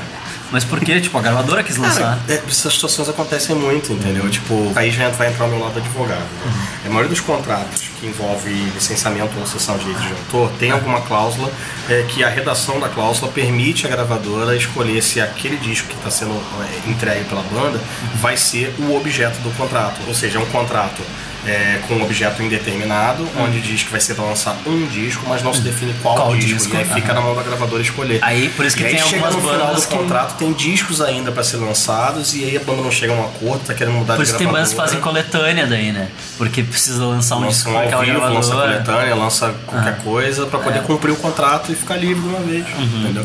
É, O último disco do Sepultura com a forma com o Max ao vivo foi gravado, não tem edição com participação da banda e eles odeiam, tanto o Max quanto quem ficou na banda. Que ele era da Paygo Sky, vendeu muito pouco, né? E tipo, era um show da turnê do Roots, né? Cheio de erro. Né? Se a banda tivesse participado, eles iriam pelo menos editar, não sei se Sim. iam fazer overdub, mas eles iam editar alguma coisa. Isso é muito comum. O Abomination of Desolation foi pra terminar de cumprir contrato com a gravadora. Eles não queriam lançar. Que coisa, né? Eu acho um absurdo, eu acho que o artista tem que ter o direito de zelar pela sua obra, né? Aham. Se, se ele não acha que aquilo não, tá, não faz jus à obra dele, tem que ter o direito de engavetar, né? Sim, porque. Mas se ele assinou um contrato onde Ele tá engavetado outorga desde pra outros 86, né? direitos, É um disco que tava engavetado desde 86. Aí em 91 a gravadora resolveu soltar ele. E é um disco que não tem nada a ver com o Seria mais inteligente mudar de nome. Lançar com outro nome, tipo, é, banda, sei lá, Calypso, Uhum. É, com um integrante do Mob End. Isso. Se faz, né? Às vezes você faz isso por, por iniciativa da gravadora ou porque os caras decidem, porque, cara, vamos fazer um negócio diferente. São os mesmos caras, vamos fazer um negócio diferente. né?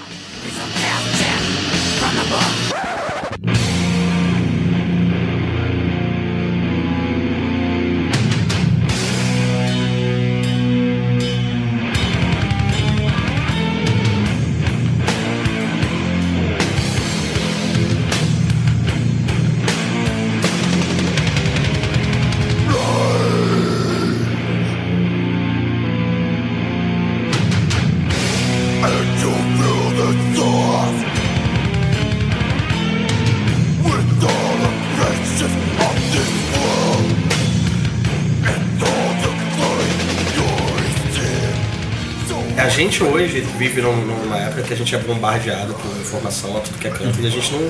É muito, você vai ter que correr atrás muito para se manter informado de tudo É. que essas bandas estão fazendo. É, é verdade. Agora, lá nos anos 90, que a gente não tinha o acesso à informação, é, se a gente gostava, a gente tinha que correr atrás para procurar saber. Então é natural que você tipo, tenha passado um outro disco de uma banda que você perdeu o interesse por causa de um Exato. disco ruim, É, né? exato. Hoje em dia, sem você querer, a informação aparece. É. Né? Porque em algum momento você deixou algum cookie em algum site e aí eles vão saber que você se interessa por um assunto e aparece a sugestão de É. pesquisa pra você em algum momento, né? O próprio Spotify, né? Spotify tu começa a seguir as as bandas você. e ele te dá o disco Né? novo da Então, banda. Pois é, naquela época, se você não gostou de um disco, você não ia procurar saber se a banda tá nativa, se não tá. É, é verdade. Porque pra descobrir as coisas a gente tinha que correr muito. né? Tu tinha que querer, né? Tinha que comprar revista, tinha que ler. E aí você é ficava sabendo que o disco ia sair é, às vezes um ano antes dele sair, ele não saía, o disco às vezes estava pronto, era uma decisão da gravadora esperar a data pra lançar, porque É. era uma data comercialmente mais interessante. E aí aquela sensação de, ai meu Deus, quando é que vai sair o disco? De ficar indo na loja, já chegou o Uhum. Aham, disco, é. de pegar o disco na mão, isso aí hoje em dia Bah, não tem, né? foda. Hoje em dia, tipo, você vê no site que vai ser lançado no mês tal, se você for lá no seu site de, de compartilhamento favorito, provavelmente já vai ter vazado antes. É, é verdade. Aí era uma festa, assim. Eu lembro quando o Morbid Angel lançou o Domination. Bem, Ah, você há pouco tempo atrás disse que o que Overland foi o primeiro disco que você ouviu na Exato, vida. Eu imagino é. a tua ansiedade pra ouvir o Domination. E, e foi uma coisa que simplesmente aconteceu, assim, porque na verdade daí eu do Covenant eu fui indo pra trás, né? Uhum. E aí eu fui pro Blessed Are the Sick, eu fui pro Altars of Madness, e eu ouvia incessantemente, assim, sabe? E o Covenant ele se tornou meio que um clássico pra mim, sabe? Porque tinha ali a Rapture, Não, tinha- tem tudo que é bom esse disco. Esse disco aí, tinha Lion's Den, tá tinha Blood on My Hands. Blood on My Hands, Essa tinha é a, a última música que tem o vocal cantado, God of Emptiness. É, God of Emptiness. Puta, aquilo era. Tipo, aquilo era sensacional, sabe? Foi uma das primeiras coisas com guitarra de sete cordas, né? Foi aquele som lá. No Rio de Janeiro tinha um evento que hoje já tá famoso, no Circo Voador e tal, mas nas primeiras edições era um negócio bem underground, assim, chamado Rio Metal porra dessa. Que eram os caros das bandas de todos os gêneros se juntando pra jam sessions, tocando músicas assim. Isso aí é, foi criação de um cara que é da banda das famílias e depois do Mago Mortis. né? E aí eu lembro que, tipo, ele, ele gostava de death metal e sempre que ele queria tocar uma coisa de death metal ele me chamava, né? Quando eu tocava o Deus foi onde ainda. Aham. E aí me convidou pra tocar do Cannibal Corpse, do Cannibal Corpse. Devour by Vermin. Ah, do primeiro do Vile. E God of Emptiness, do Aham, né? aham. Porque era, o- era o único guitarrista que tocava death metal no Rio de Janeiro nessa época, era eu. Mas aí fomos tocar God of Emptiness, né? E eu lá, empolgadão, e aí chegando na parte que cria pro clima pro final. né?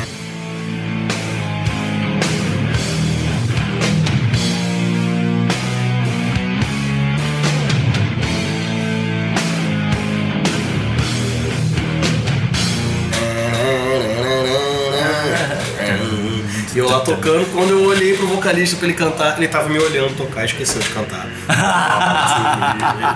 e aí eu olhei pra ele assim, eu não acreditei assim, né? Aí eu chutei a perna dele, né? Chutei, daí ele me entrou balde.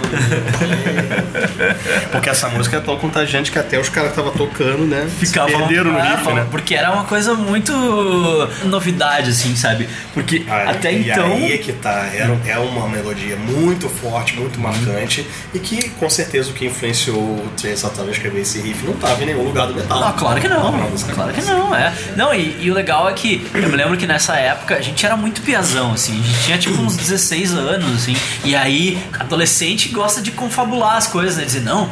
Que é impossível tocar essa música. Ele fez de um jeito que ninguém consegue tirar. Não, é só uma guitarra de sete cordas, entendeu? Tipo, era afinação baixa.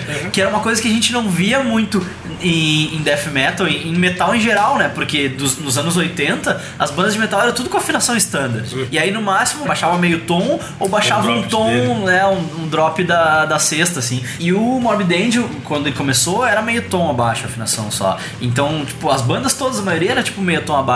E aí se convencionou a baixar mais a afinação, sabe? Foi uma coisa que no final dos O Trey 90 Santana sempre foi um surgiu, cara assim. Muito criativo com relação a isso, né?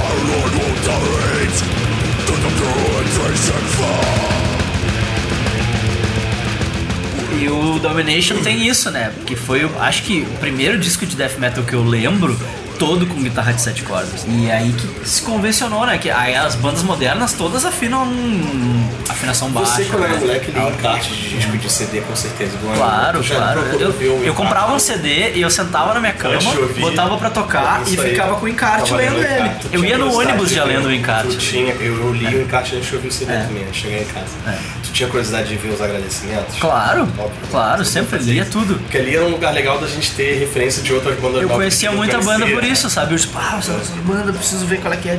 E aí eu ia eu atrás. me lembro bem que os agradecimentos do de Satonic no Blessed Odyssey que eram pra compositores de música clássica. Aham. Foi aí que eu comecei a ver de onde vinha É. essa criatividade dele pra escrever as melodias diferentes. E era engraçado porque naquela época os agradecimentos. Ele gosta muito de eram- Van Halen os também. agra- É isso aí. Os agradecimentos deles eram todos. é, é, tipo, não sei quem, banda tal, não sei quem, banda tal, não sei Aham. quem, banda tal. Nunca eles conheciam, tocavam juntos. É, meu né? brother e a banda dele. E o Trent Satov sempre foi um cara meio malucão mesmo. Os agradecimentos eram, eram os artistas que inspiraram ele desse século, de outro século. Domination ele agradece até pros caras que programaram o jogo aquele, o Killer Instinct. que ele jogava muito. Tem o, o Entangled in Chaos, que é o disco ao vivo, ele tá com uma camiseta do Killer Instinct na capa do disco. Então, por isso que eu não sei o que, que é, então, porque é joguinho. Eu não sei nem porque que ele me chamou pra esse programa chamado Geek, porque eu sou um anti-geek total. Porque tu é, tu coisas. é o geek de metal. O metal, claro.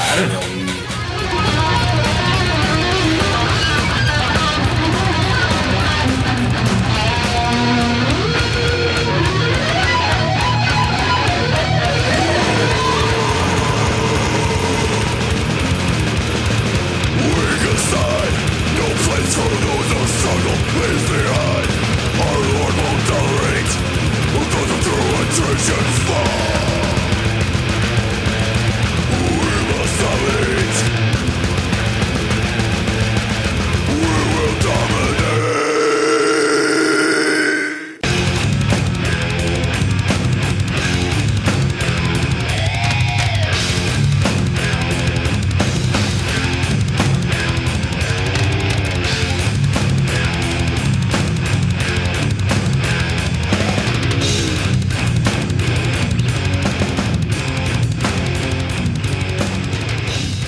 gente tava falando do Domination, né? E do Eric Rutan e tal. Que o, é um grande responsável por esse disco, né? Por esse disco soar como ele soa, assim. E aí depois tu vai ouvir a banda do Eric Rutan, o Hate Eternal. Ah, sim, sim. Não, não, Hate Eternal mesmo. O primeiro disco do Hate Eternal são riffs que não foram aproveitados, né? Pro Morbid Angel. É, tu vê que é como se fosse uma continuação, assim.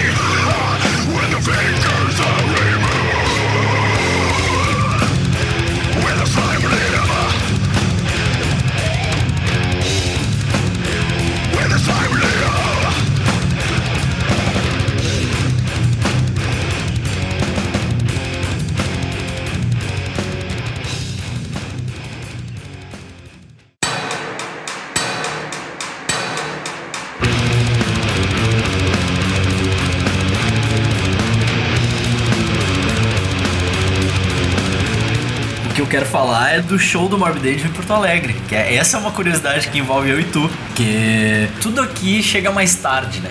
Então a gente passou a nossa adolescência inteira querendo ver a banda e tal. E Morbid Angel passou pelo Brasil uma vez, não sei se foi no Rio o show, se foi em São Paulo. Foi na época do Altars of Madness. Né, que até tem um, um home video assim, deles, que é um home video horrível, assim, porque as, as cenas ao vivo não são com áudio ao vivo. Foi no assim. Rio, num lugar chamado Lua Estrela. Nem existe mais, né? sei lá, 20, 30 anos. O Pizza no Volta sempre pede um ventilador do lado dele pra tocar. Aí o cabelo dele ficou preso no ventilador. Ele fazendo uns blast beat com o cabelo preso, assim, foi um negócio Ai, fantástico. coisa horrível. Não, esse show, esse show aí teve problema de aterramento na casa, o David Vincent tomou um choque no microfone. Foi coisa linda de ver esse show. É, e, e eu acho que isso reflete no home video, porque o home video é todo com as músicas do Authors of Mas eu Madness. acho que o home video foi gravado em São Paulo. E. eles botam as músicas por cima, só que eles não se prestam nem a, a sincar. Tipo, o áudio com o vídeo. Muito bom. Sabe? É, Eles botam qualquer música em cima de qualquer cena deles tocando. Assim, Muito bom. sabe? Então é, é terrível. Nunca vi esse é, é terrível. Eu tenho ele em VHS. Terrível, terrível, horrível. Mas o Mob Angel já tinha tocado outras vezes no Brasil depois dessa, Ah, antes tinha, do mas, show de Porto Alegre. mas tudo em São Paulo, né? E aí então tinha galera que ia, tipo, bus de excursão. Ó, me lembro que em 2005 eles tocaram em São Paulo e no Rio também. Aí depois eles tocaram só em São Paulo. Eu me lembro que meus amigos foram nesse show. Eu fui nesse show.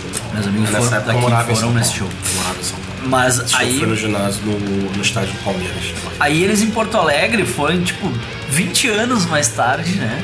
Os caras velhos já, cansado, né? Tem um amigo meu que trabalhou na produção e disse que os caras estavam louco pra sair do palco e ir pro hotel de tão cansados, assim. Tipo, os caras estavam cansados, né? Esse era o último show da turnê também, né? Isso aí E não tem é, como. Aí eu olhei todo o setlist de toda a turnê, assim, pra ver se eles iam tocar Dawn of the Angry, né? Que é a minha música preferida do Domination. Talvez uma das que eu mais gosto de toda a carreira deles. E aí, ah, não tinha Dawn of the Angry nenhum show da turnê. E aí, tô lá paradinho, assim, olhando o show. e aí, antes de continuar essa história, eu vou contar a história do Testament. Né? que o Testament também veio pra cá, num show de reunião da formação original, só que com o Nick Barker na bateria. Era repertório basicamente dos primeiros discos, né? E eu falei assim, ah, seria legal se eles tocassem alguma coisa do The Gathering, tipo Não, você não Three pediu Days in. É Darkness. isso aí, você pediu Three Days in Darkness. Tipo Three Days in Darkness, assim. E aí, cara, começa a tocar Three Days in Minutos Darkness depois. do nada. sabe? Tipo, do nada. E não tinha nada a ver com o repertório, não tinha por que eles fazerem aquele som. Aí tu falou, ó, causa pra ti. da letra. Fizeram por causa da letra do fim do mundo. É. De, de, é, de 2012, né? É, que foi antes de 2012, foi tipo Depois 2011 o show. Aí o Chuck B ele deu uma entrevista dizendo depois que eles reincorporaram essa música no repertório porque eles acharam que tinha um tom profético nessa música que eles né, falaram em 2012. Depois ele até brinca dizendo que ah, e depois fizeram um filme por causa da música. Sim, aí o que que acontece? Tô eu paradinho no Morbid Angel. show do Morbid Angel. Isso. Tô eu paradinho lá olhando o show. E aí do nada começa a Dawn of the Angry e tu, né, o Jorge correndo em minha direção assim. Ó, é pra ti, é pra ti. Ó, não tava em nenhum repertório deles da turnê. Esse foi o momento que eu saí da roda. Saí, eu, ah, Luli, Luli, Luli, Luli, os caras aí, Luli. Eu lembro da guria berrando na frente do palco, assim. Tinha uma guria no intervalo de cada música, a guria. "Ah!" Esses abobados, sabe? Esses true metal, assim. E aí o David Vincent olhou pra guria e disse assim: "Tu Parece o Danny Field. Só que é mais bonita que ele. Isso é bom. Aí depois eu comentei com você, né, que do, no show do Cannibal Corpse provavelmente devia ser a mesma guria, porque os vídeos eram muito parecidos, e aí tava no, antes do, de, de introduzirem uma música de silêncio total e a menina. E o Corpse Grinder que ia chamar a música parou, olhou pra ela, deu uma risadinha de canto de boca, tipo, que porra é essa?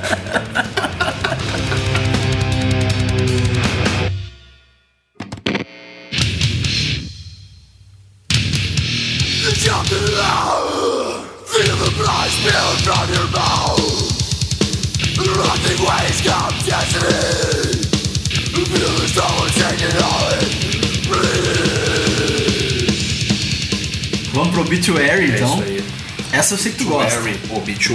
E essa foi uma das primeiras bandas de death metal que eu ouvi na vida. Essa foi uma das primeiras bandas, assim, o Cause mesmo? of Death foi um dos é, primeiros discos que eu ouvi na vida. vinil. Uma banda que começou também em Zagueiro de 84. Né? Você quer falar de raízes, né? Quer falar de, de origem e tal. Você citou o Venom, o Possessed de Slayer. E você esqueceu do Celtic Frost. Ah, é. Não sei se você esqueceu propositalmente, mas é inegável que, tipo, os primeiros riffs mid-tempo das bandas que, que depois foram fundar o Death Metal, eles têm influência direta de Celtic Frost. E o Obituary, inclusive, fez cover de Celtic Frost nesse vídeo. Olha só. É, eu acho que foi inconsciente, assim, porque eu não gosto nem um pouco É disso. que o Celtic Frost é uma banda engraçada, porque é uma banda que, tipo, até o Megatherium é uma coisa e depois vira um negócio que, Jesus do céu, né? Não tem como, né? Mas os primeiros discos, os dois primeiros discos são bons, são bons, são riffs interessantes, assim. Não dá pra dizer que eu não gosto, nem dá pra dizer que eu gosto, entendeu? Eles começaram com o nome de Executioner, Veja só. né? E depois eles tiraram o E, ficou só o X, né? E Executioner. depois que eles ficaram anos e anos na inativa, quando voltaram, o disco Executioner Return. Ah, olha só. passou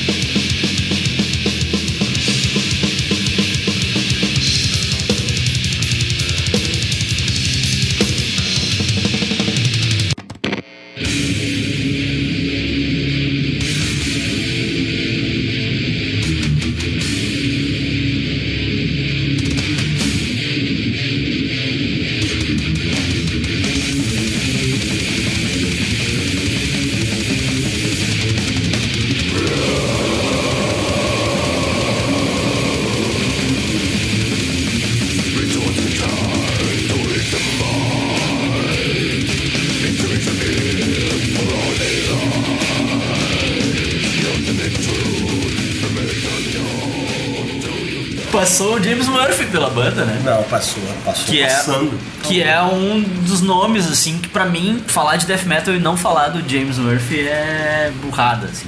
É um cara que pra mim é muito importante na cena, assim. Eu diria que ele é tão importante quanto o Scott Burns, assim, pra aquela cena. Porque ele passou por quase tudo que é banda, né? Passou pelo Death, ele passou pelo Obituary. Ele- Mas depois você, ele foi, ele, mas você consegue enxergar o traço dele assim marcante em todas as bandas?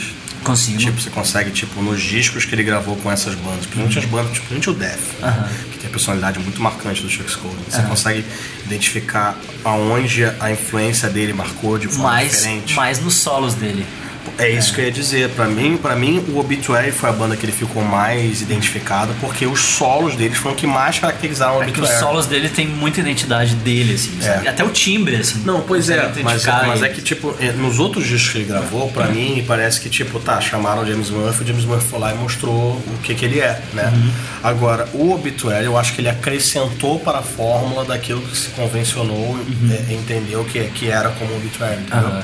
Tipo, tanto que depois, conforme foi mudando a formação da banda, sempre que eles buscavam um segundo guitarrista, era alguém que tivesse características semelhantes ou parecidas. Aham. né? E sempre ficava aquela coisa, tipo, não, é o James Murphy, Aham. entendeu?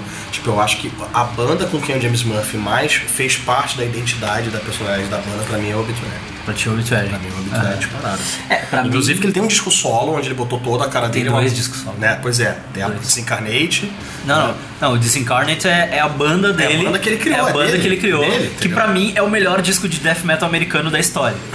pra mim, aquele disco. Tu quer entender É. Mas do que, que é feito tipo, death metal americano, disco tu ouve solo, aquele solo, disco. Não, não falei nem disco solo, solo, assim, tipo, é, a banda de death metal que ele criou pra mostrar a visão dele pro death metal. Sim, porque Que é depois ele tem dois discos James Murphy, né? Isso, tem dois discos solos que não são death Não é metal. death metal, que- é. Mas é bem legal também. É bacana também. Mas, Mas o- então, pra mim, fica mais claro a contribuição dele para o Obituary ser o que é, do que ele. Tanto que depois ele não lançou nenhum disco Incarnate, entendeu? Eu acho que aquilo ali Ele ia- é um retrato de um momento. Eu acho que sim. carreira dele. Pra mim, aquele disco, ele ilustra o que, que é o death metal americano. Pra você. Pra mim, ele ilustra perfeito, assim. Todos os tipos de riffs. Isso é quando, quando eu tocava death metal, aquele disco era o que eu buscava. Em todas as bandas de death metal que eu tive, aquele disco era o que eu buscava. Até eu passar a pirar no Hipócrise, assim, e o Hipócrise se tornar a minha banda de death metal preferida, né? Aquele disco ali, que é um disco de 93.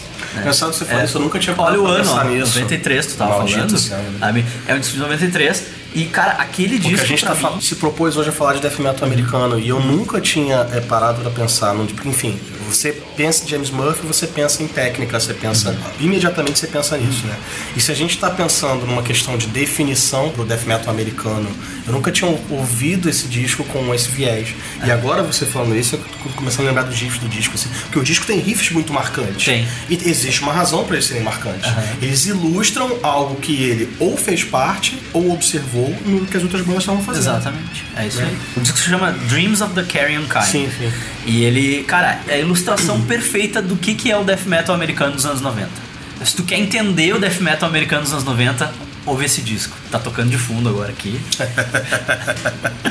E, cara, esse Tá? disco é lindo, é lindo. Caralho, as vozes de novo. Esse disco é demais, assim, demais. Eu escuto ele de tempos em tempos e ele não ficou velho, assim. Ele não tá datado pra mim. Ele continua firme e forte, assim, bonitão. É um puta disco, puta disco. Assim. My own thoughts, my everything I wish I'd never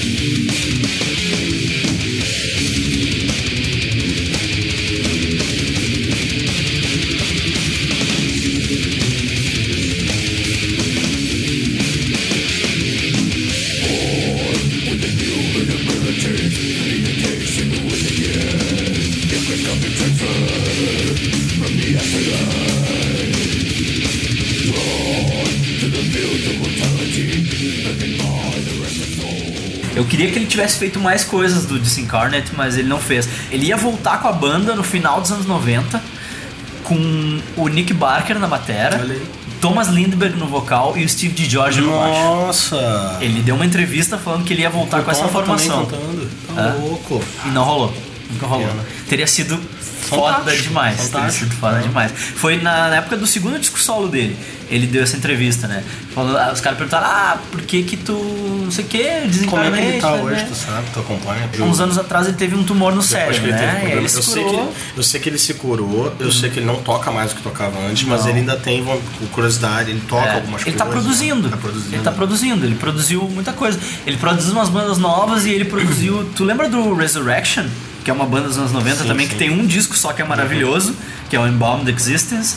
É maravilhoso também. E os caras sumiram. Aí eles voltaram no começo dos 2000, não, começo não, começo dos 2010, assim. Eles voltaram, assim. E acho que pouco antes de 2010. E ele produziu o disco deles, o segundo disco deles. Que é exatamente igual ao anterior. assim.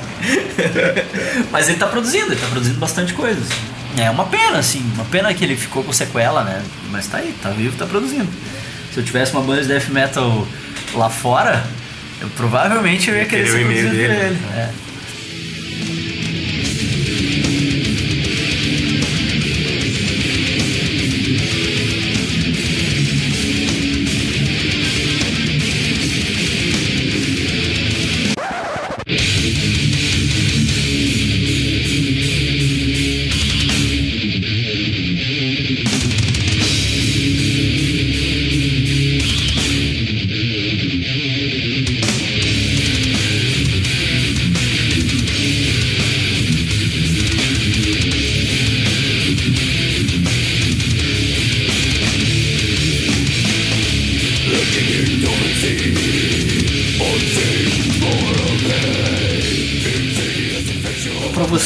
definição de death metal americano, a ilustração do death metal americano seria desencarnado. Seria. Eu teria que, é. eu teria que pensar pra essa pergunta.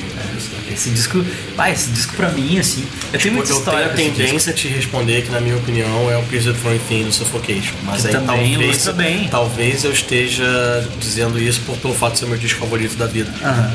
Mas é um disco muito Mas foda. ele, ele é perfeito pra ilustrar o death metal né? americano. É, perfeito. Mas eu tenho uma história, eu tenho muita história com esse disco, assim. Tem um amigão meu, que é o Alexandre Tizil, da Zeppelin, né? Da loja Zeppelin, que eu conheci por causa desse disco, né? Porque eu encomendava meus discos na Madhouse, que era uma outra loja que tinha, né? Eu encomendava na, na- algumas coisas comprava na Mega Force, outras na Madhouse e tal. E quando eu encomendava discos de fora, eu encomendava lá. E eu tinha uma fitinha cassete do Disincarnate, né? E eu ouvia, eu via, eu via, até que a fita arrebentou. Né? Arrebentou e bah, eu fiquei triste, assim, eu bah, ah, vamos comprar, comprar o disco, né? Vamos comprar o CD e tal. E eu tenho esse CD até hoje. E aí eu ia na, na Madhouse pra encomendar. E aí toda hora ele encomendava pra mim, tipo, ah, não tem no fornecedor, ah, não sei o quê. E ficava me enrolando. Até que o Éder, um amigo meu, que ouve o podcast, um beijo pro Éder. ele disse: Ah, vou te apresentar um amigo, né? O cara que tem uma loja no centro que vai trazer o CD pra ti. E aí ele me levou numa lojinha pequenininha, assim, numa galeria do centro, uma lojinha bem pequenininha, né? Chamava Zeppelin. E ele disse: Ah, encomenda aí. aí tipo, encomendei com ele o disco. Deu o quê? Duas semanas chegou o disco. E aí chegou e eu sou cliente dele até hoje. Eu fiz o site da loja. A loja tem 25 anos já, né? Fazendo merchan grátis. É isso que eu tô ele. pensando aqui, como é que não tem patrocinador no É, programa desse? fazendo um merchan grátis pro Tizil aí. É, cara, quem gosta de metal tem que comprar na Zeppelin, porque é uma loja de de quem curte o troço, sabe? Uhum. Pra quem curte o troço. E isso ficou bem claro pra mim, assim, que o cara trouxe o disco pra mim, sabe? É, há, E- anos, há anos atrás, quando não tinha o Spotify pra te sugerir as coisas, a gente recorria às lojas, porque É. era lá que a gente sabia das novidades, né? É, não, e é. É, As lojas tinham um papel muito importante. E eu lembro que o, o Éder falou pro Tizil assim, ele disse, bah, tipo, quando chegou o disco, né? Ele disse, bah, agora tu ganhou um cliente pro resto da tua vida. E, e sempre, sempre que eu compro alguma coisa, porque eu não tenho comprado mais CD, né? Mas sempre que eu compro, eu compro lá. Eu ainda compro muito DVD, eu Eu acho. É. Sempre que eu compro alguma coisa. E, e eu passei a comprar na época, nos, nos anos 90, assim, não só coisa de metal, né? Eu encomendava muita coisa que não era metal. Eu encomendava com ele. né? Porque era coisas que eu sabia que não ia achar aqui e eu descobria por acaso e encomendava com ele. Tem muita coisa que eu tenho que encomendei com ele. assim, por causa desse disco do Disincarnate.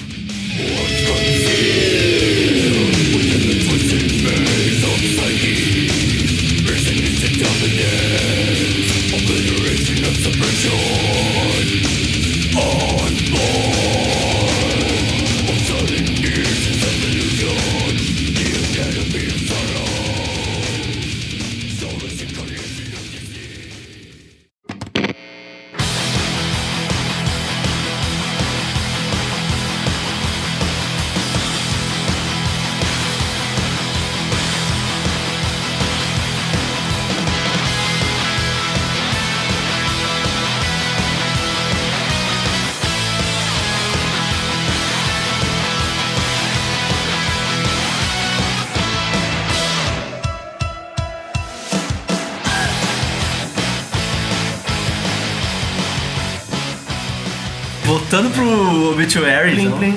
e os irmãos Tard, né? Eles têm ligação. O Donald Tard, né? Tem ligação com o Andrew WK, que eu sei que tu gosta, né? Sim, sim. É que o Andrew WK, quando ele botou na cabeça de que ia gravar o primeiro disco, ele começou a botar num caderninho o nome de pessoas que ele queria convidar porque ele admirava, né? Aham. O Batera do Obituary era um deles, né? Ah, é? Ele convidou o Batera, pô, tu toparia gravar isso? O Obituary não tava nativa, daí ele falou assim, ele, ele ouviu o disco e falou, "Pô, isso é muito diferente, mas é muito legal e vamos gravar e tal. Uhum. E aí ele gravou o primeiro, não lembro se gravou o segundo, chegou a fazer muitos shows com o Andrew WK. É, eu lembro que ele Eu fez tenho um DVD do Andrew WK que é com o Donald Starr tocando batera. É um Olha só. cavalo, né? Um cavalo, Aham. sentou na mão. Tem o clipe, né? É isso aí, o clipe é, com ele. Eu me lembro que na época que apareceu foi muito inusitado, né? Tipo, ah, eu nunca tinha visto, né, um, um cara de death metal tocando com outras pessoas. Ah, mas isso aí tem uns É, montes, cara. E tem agora montes, pensar, né? Tem os montes, né? Justamente porque a gente volta para aquela parte que a gente falou lá atrás, né? São todos cabeça aberta e coração mole, né? E técnicos, né? É, Porque é, é, não, um isso tipo aí de é som que tu precisa ser coisa. muito técnico, né? Tu precisa saber tocar, não dá pra tá enganar, falando, entendeu? A gente Não tá tem- falando do Obituary, o Frank Watts, quem gravou baixo em discos de hip hop, ele Uhum. tem amigos na galera do hip hop.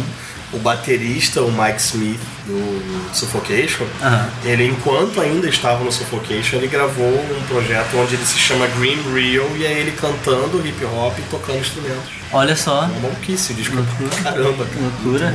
Porque quem não costuma ouvir esse tipo de som, fala, ah, isso é uma barulheira, ah, são só os caras fazendo barulho, ah, o cara berrando, não sei o quê. Mas eles Não não, percebem que existe um método por trás da barulheira, entendeu? Existe um método, tu tem que ter uma técnica pra fazer aquilo. E, Ah, é e tu precisa de anos e anos de estudo pra tu conseguir tocar aquilo direito, né?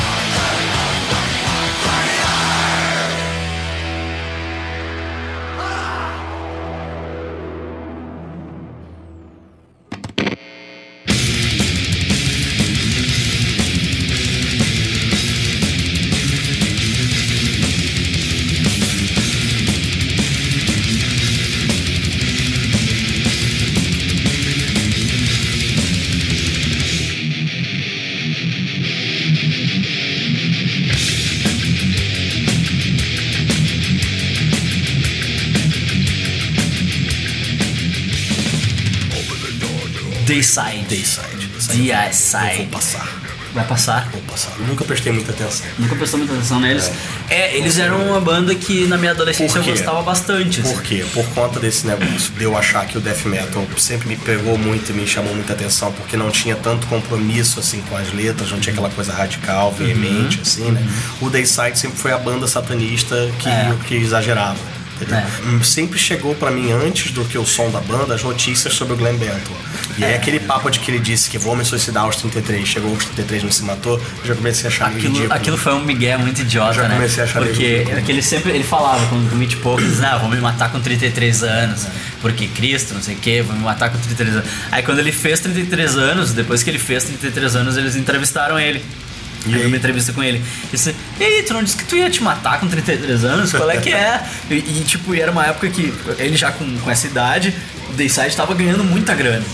Né? É uma das bandas, junto com o Cannibal Corpse, mais ricas que é verdade, é verdade. É uma banda que é muito bem sucedida em termos de grana, assim. Ele sempre foi empresário da banda, ele sempre ganhou mais dinheiro do que os outros caras da banda, né?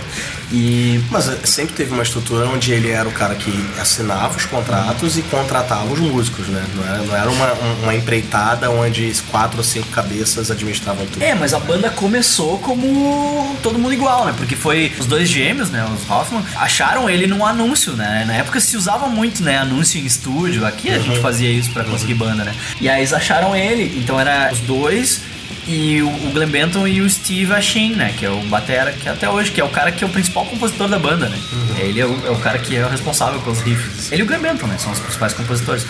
E então, tipo, a banda começou como uma coisa, mas a- a- os gêmeos terem saído pode ter sido reflexo disso, entendeu? Dele tomar essa frente de empresário pra ganhar mais dinheiro que os outros. entendeu?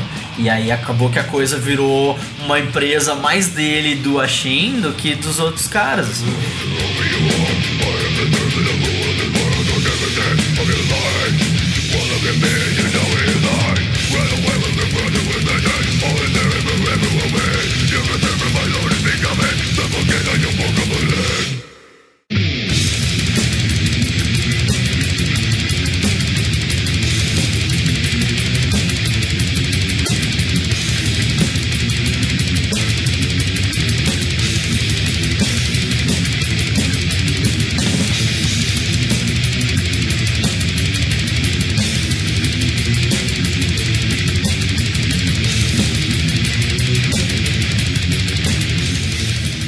Então, tá, tava rolando muita grana, e aí entrevistaram ele e perguntaram, tá e aí, tu não ia te matar?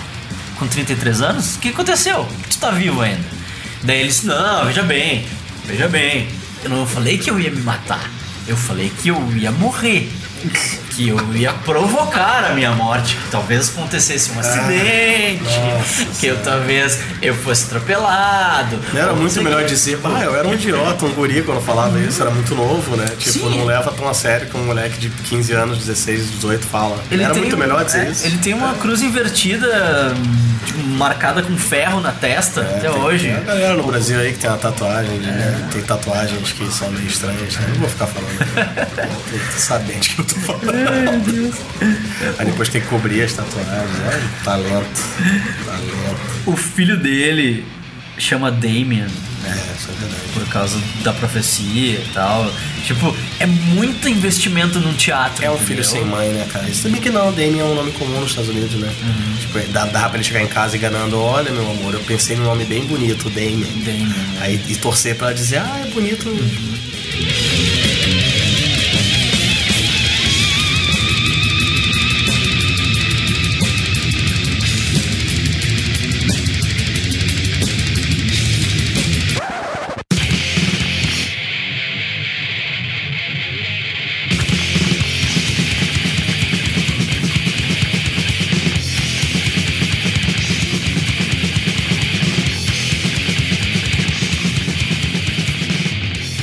real, pra mim, satanismo exagerado é falta de laço, né? Claro. Tá. Ah, é que tipo, é muito Por que eu teatral. curti é- muito black é, metal. É, muito, é, eu também não gosto de Não black dá, metal né? por causa Não disso, sabe? É, é muito forçado, assim, esse lance de Só satanismo. o fato de é você muito- ser muito- muito obrigado a forçado. seguir essa temática já me incomoda. É muito incomoda. engessado, assim. Aliás, a cena black metal, death metal, é, de quando a gente era moleque, era uma coisa meio maluca, né? Uhum. Era uma galera querendo ser do Inner Circle, e aí tinha um negócio que era o Inner Circle carioca, que não dava pra entender, assim, entendeu? Tipo, só não queimava igreja, né? Sim. Mas, tipo, porque, pá, tinha os grupos rivais, se atacavam nos shows. Já teve show que eu toquei com Blood from the Wood, já teve show que eu fui assistir amigos, que eram bandas de black metal, que acabava com briga de corrente, briga Mas, de faca, mas isso aqui tinha, tinha aqui também. nada, né? Uma vez que a Malediction, que era a banda dos Siqueiras, do It's All Red, né, na época, tava tocando num bar em Canoas com umas bandas e tinha uma, uma galera de uma banda de black metal que não gostava deles. Ah, Os caras foram no show com machadinha, punhal, corrente. E fechou a rosca, cara. Teve amigo nosso que foi pro hospital, com, tomou uma facada no, no bucho, assim. Foi pro hospital em estado grave. Teve o Marcelo, que era o guitarrista da Malediction, tomou uma facada no peito, que a costela parou a faca. Senão ele tinha perfurado algum órgão. E o cara que iniciou a briga toda era um idiota de uma banda de black metal, chama Alex. Não sei que fim levou, acho que deve ter tá morrido. igreja, deve tá Lá é, deve Tá ter sido. preso, É, deve ou ser tá na igreja. é, evangélico hoje. E ele deu uma machadada na própria perna, pegou um táxi e foi embora. Ah, talento. Uhum. Ele errou a machadada em alguém e deu na própria perna. Aí ele pegou e vazou. Vazou. Sabe? Beleza. Foi uma noite de merda, assim. De merda. E por causa de black metal. Aí então quando a gente começou o It's All Red, eu e o Malman, a gente estabeleceu essa regra de que a banda não tocaria com bandas de black metal. Uma vez a gente foi convidado pra um show, acho que foi até os guris da Evil Emperor, que é a banda que eu toco agora, né? Convidaram pra, pra um show e a Evil Emperor era uma banda de death metal, né? Mas eles tocavam muito com bandas de black metal, tá? Até porque Pelo nome, né? É, Tipo, é. o pessoal do Black Metal, precisamos de bandas pra tocar com a gente. Evil Emperor, esses caras devem ser uma horda muito satânica. Exato. É que eles começaram como black metal, mas aí foi trocando formação e a banda acabou naturalmente virando death metal. Até as letras não falam mais de satanismo, nada. Cara, você cresce, amadurece, você É. percebe que, né? É, o disco novo que a gente lançou agora é bem death metal, assim, em questão de temática de letras e Eu tudo. vi o lyric vídeo que tu mandou, Bem bem, death bacana. metal, bem death Aquele metal. palhaço maluco assassino lá. Esqueci de te zoar depois, eu vou ter que te zoar pessoal, né, no programa, né, que, tipo, É sobre o John. Wayne Gacy. a sim. letra fala de um cara que é obcecado. que era um personagem, É, né? é um cara que é obcecado pelo John Wayne Gacy. Entendi. flow and the grid is suffered by your own divine As you drink the revolution.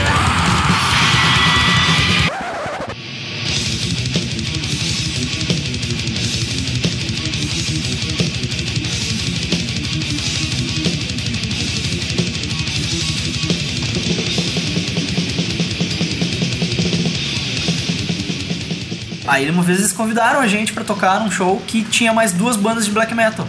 E a gente recusou. A gente disse, ah, velho, a gente não toca com bandas de black metal. Ah, porque, ah, porque eles são muito boleiro, eles são viseira de cavalo, eles vão olhar pra gente. A gente não vai tocar vestido de real true metal fã e eles vão querer bater na gente por causa disso, vai dar merda, nós vamos cagar eles a pau, vai só, tipo, vai, só vai dar merda. Só vai dar merda. Então a gente recusa, entendeu? Porque isso acontecia muito na época que eu tocava death metal, que nem tu falou, tu tocava de camiseta do Flamengo e bermuda. E não era real. É, e um pouco eu fazia isso também, eu tocava de. Tava calor, eu não vou tocar de calça. E os caras tinham essa pira assim, Tocava que existiam regras, também. sabe? Tinham regras. Tu não tocava de camisa do Flamengo. O precursor da cena carioca, é, do Rio Grande do Sul. Fui pro Rio e olha, vamos Pô, é fazer preto, é isso. vermelho, deve ser do metal isso aí. Cara, porque tinham regras assim, tipo, ah, tu não pode ter cavanhaque se tu não tiver o bigode. Nossa. Olha senhora. isso, sabe? Tinha gente que falava isso. Não, porque só cavanhaque é coisa de new metal. Então tu tem que ter o bigode junto, porque o Glenn Benton tem o bigode e tem o cavanhaque, entendeu? Ah, entendi. É tudo baseado em referências dos caras de fora, que os caras não estão nem aí pra isso, entendeu? E, tipo, muitas vezes é a gravadora, é alguém que contrata, que monta os caras daquele jeito, sabe? E os caras simplesmente se prestam. E, É, não, essa foi a melhor que eu já vi até É. agora. Se você tem o cavanhaque, tem que ter o bigode E, também. e tu não pode tocar de bermuda, porque bermuda é tudo é, tipo, é coisa de new metal. Bermuda é coisa de new metal. Ah, não sei o que. Tu, não, tu tem que tocar de preto. Aí teve um show que a gente fez que a gente tava puto com essas regrinhas, essas coisas que, tipo. Que, porque o cara ia subir no palco e depois o nego ficava falando mal, né? Sabe? Ficava dizendo, é, que essa banda é uma merda porque eles tocam vestido assim, essa. Cara, tu tem que prestar atenção na nossa música e não em como a gente se veste. Aí teve um show que a gente fez de camiseta branca e bermuda, assim sabe? Porque eu tocava de bermuda sempre, quando tava calor, sabe? Eu não, não curto me torturar, entendeu? Se tá calor, eu toco de bermuda, se fode, sabe? Já fiz show até de chinelo, até de havaiana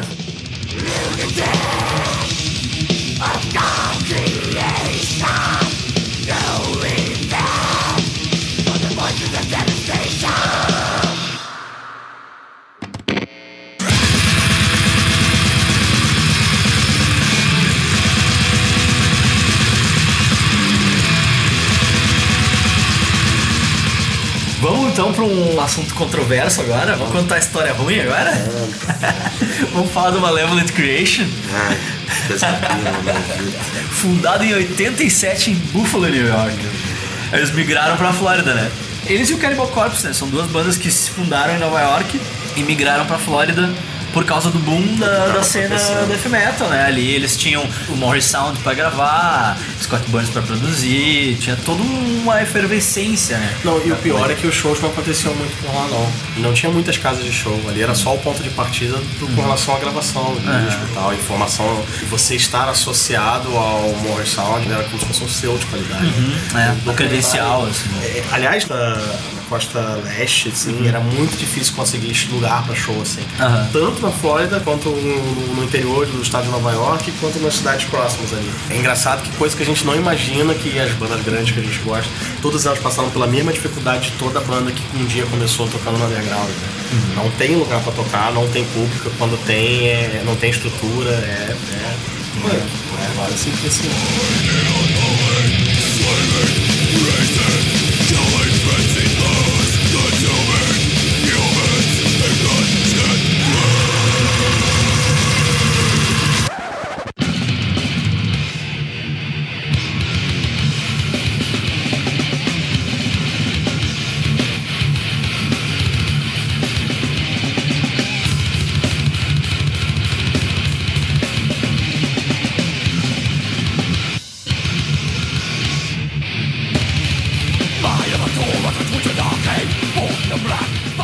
Faciana, que é o único membro fundador remanescente, assim. Eu acho que o Brett Hoffman voltou. o Brett Hoffman voltou. Voltou. Foi e voltou, velho.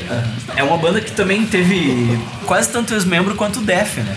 Já passou o Peter Tatgren, já passou pela banda. Veja. Quem ouviu o, o Geek Burger de, sobre o Peter Tatgren sabe que ele veio pra Flórida nos anos 80, quando tava começando essa. Anos 80 não, acho que foi nos 90 mesmo. Era 90. No começo dos 90, assim. Que daí tava toda essa cena acontecendo, assim. E ele tocou no Malevolent Creation, ele foi músico de show, assim. né, Ele não chegou a gravar nada com eles, mas ele tocou ao vivo com a banda e tal. Antes de voltar pra Suécia e fazer o Hipócrita e tal. Ah, teve o Rob Barrett na banda, Tony Laureano, Dave Cool Ross, ah, Derek Rod, que é um monte de batera mega foda, né? E o Alex Marques, que é o cara que gravou a demo do Disincarnate. O Alex Marques ele veio por causa do Rob Barrett, né? Os dois tinham uma outra banda chamada Solstice. Não sei se você já ouviu Sim, do caralho. Solstice. É, e ele gravou os primeiros discos do Alex Marques, né? Gravou Ten Commandments, gravou Retribution. Aham. Não é porque os dois são latinos, mas ele me lembra o Tony Laureano.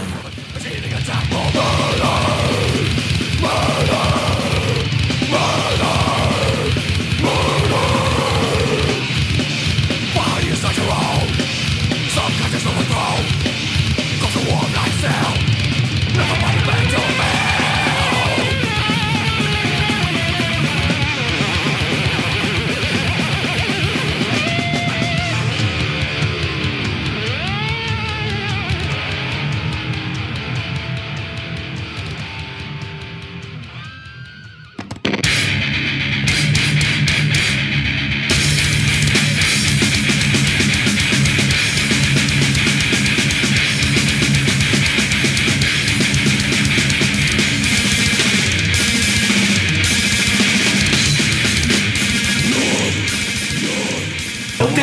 teoria, né? Por que, que a banda teve tantos integrantes entrando e saindo, entrando e saindo? O Phil Faciano é um mala, sem alça, né? Certo. Tipo, ele é tão Certo. querido quanto ele é odiado. Tipo, ele é um mala sem alça mesmo, eu acho a melhor forma de definir. É um cara sem noção.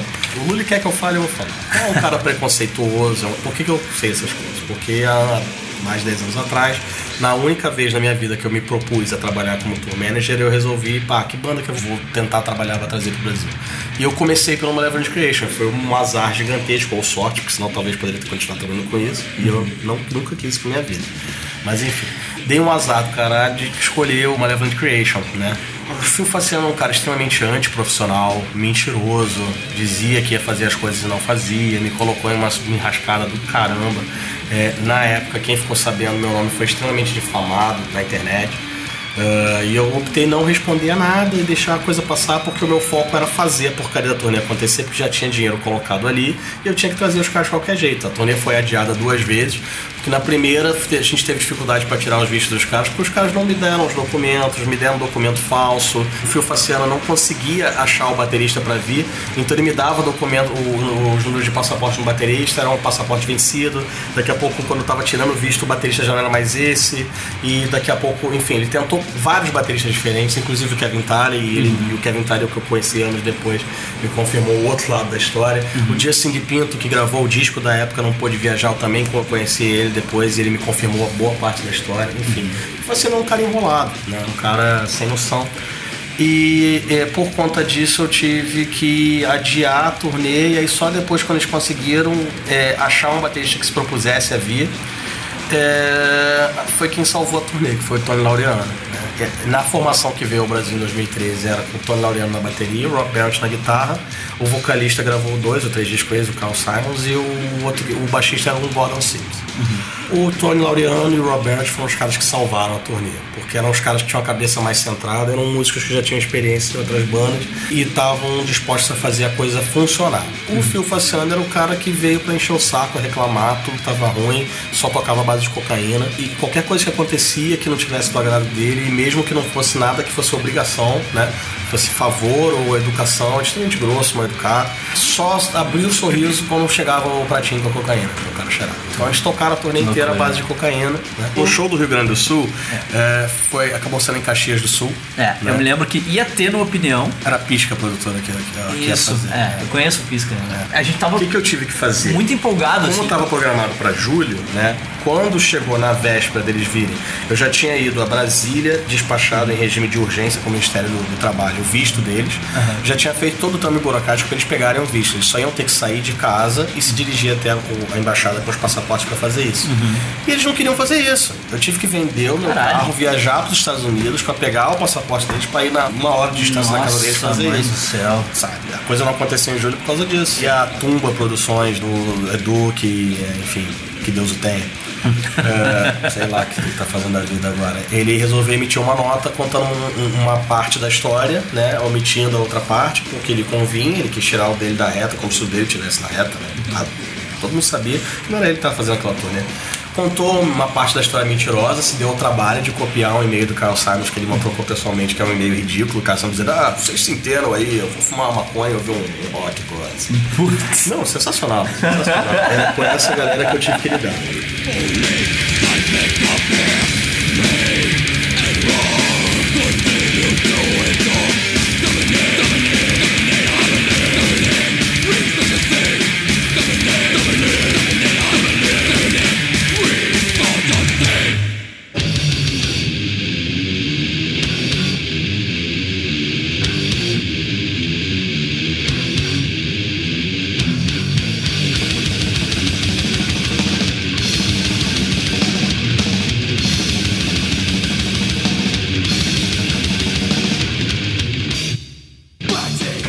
Dessa história é que nessa empreitada onde eu tive que vender o carro e ir para os Estados Unidos para poder resolver o que eles não queriam fazer na esquina da casa deles, eu tive a oportunidade de, numa noite, conversando com o Fio Faciano, contar para ele que, olha, se isso tudo der certo, que eu consegui recuperar o que eu já investi até agora, eu quero seguir trabalhando nisso e a próxima banda que eu quero trabalhar seria o Suffocation. E nessa época o Suffocation estava inativo, inativo, estava em stand-by, né? Tava com uma formação com o Dave com o Ross na bateria. E o Phil Faciano me disse, não, não faça isso. Eu falei, por quê? Ah, esses caras são extremamente antiprofissionais, ironia ele falar Aham. isso, ainda não tinha tido todos os problemas, né? Mas enfim, naquela época se ele tava falando, devia ter algum motivo, né? E eu, tá, mas como assim antiprofissionais? Ah, esses caras brigam muito, não cumprem o combinado e. Ironia pura. Não são confiáveis. Aí eu falei, por que, que não são confiáveis? Dei uma insistida que eu queria que ele dissesse, né? Com todas as letras. Ele falou, porque são negros. Aí que eu tive a certeza com quem eu tava lidando. Fiz uma cena, além de ser um filho da puta, é racista. É. Não, e, passou e por é irônico, e é né? irônico porque o Malevolent Creation apoia um movimento chamado Metalheads Against Racists. É, tá louco. É talento. né? Que ridícula. Se eu tivesse ouvido a minha intuição e não tivesse procurado a produção do Malevolent Creation, tivesse procurado Suffocation, talvez teria sido uma coisa muito mais tranquila e prazerosa. Sim. Talvez teria feito Que era, era onde tu queria chegar mesmo, né? Tu foi fazendo uma escadinha pra não ir direto ao ponto, assim, e, e tomar uma ruim. Tu foi, tipo, do menor pro maior e, e acabou se incomodando Meu bem mais, banda. assim.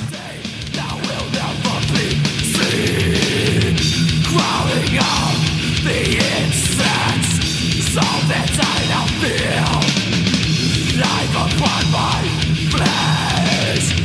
My death is not. Essa história é a história que nós dois vivemos ao mesmo tempo sem se conhecer, porque eu lembro bem direitinho, assim, quando ia tendo opinião pelo Pisca, né? E não rolou, e a gente tava empolgado, ficou tipo, ah, cara, que merda, né? Porto Alegre cancela tudo, é foda mesmo, sei o quê. E aí logo depois, uns, uns tempos depois, teve em Caxias, né? E teve um amigo meu que foi, o Thiago, que foi Quando no eu show. consegui negociar para os caras virem em setembro, é, adiar a turnê de julho para setembro, alguns produtores optaram por fazer, né? Outros não, pediram só que a devolução Aham. já tinha sido pago. Foi o caso do Pisca. O Pisca falou: ah, não, é, essa data é em setembro eu não consigo fazer. Mas se eu não me engano, foi ele mesmo que me ajudou a que tivesse o show em Caxias, porque não foi ele que me indicou, mas ele deve ter dado meu contato para uma menina de Caxias chamada Silvana. Sim, sim. Foi ela que fez o show em. Caxias.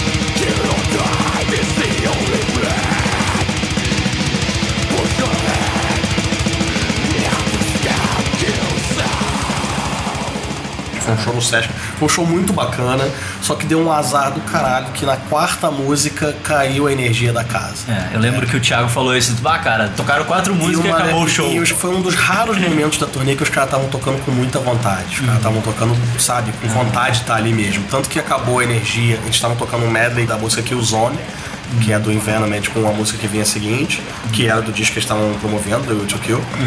E eles não pararam de tocar nem no intervalo de uma música para outra. Eles seguiram tocando só com o retorno do palco baixinho, baixinho, baixinho e a bateria do tímpano da galera. E eu lembro que o- nessa época o Tony Laureano trouxe uns pratos diferentes que ele fazia, que era tudo lâmina de ferramenta, assim, então eram umas serras, assim, tinha um som que era um negócio que ia lá dentro do tímpano, assim, e ele fazendo uns flash beats na velocidade da luz, assim, batendo na serrinha ali de corte, sabe? Ah, não, não tem noção do que era aquilo. E essa é outra banda que eu só fui ver também nesses tempos aí. É. Só fui ver Os caras voltaram, né?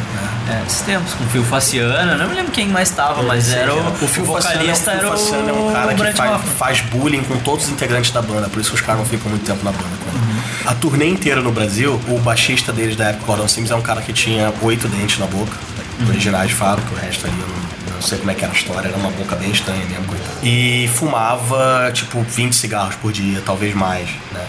Provavelmente mais.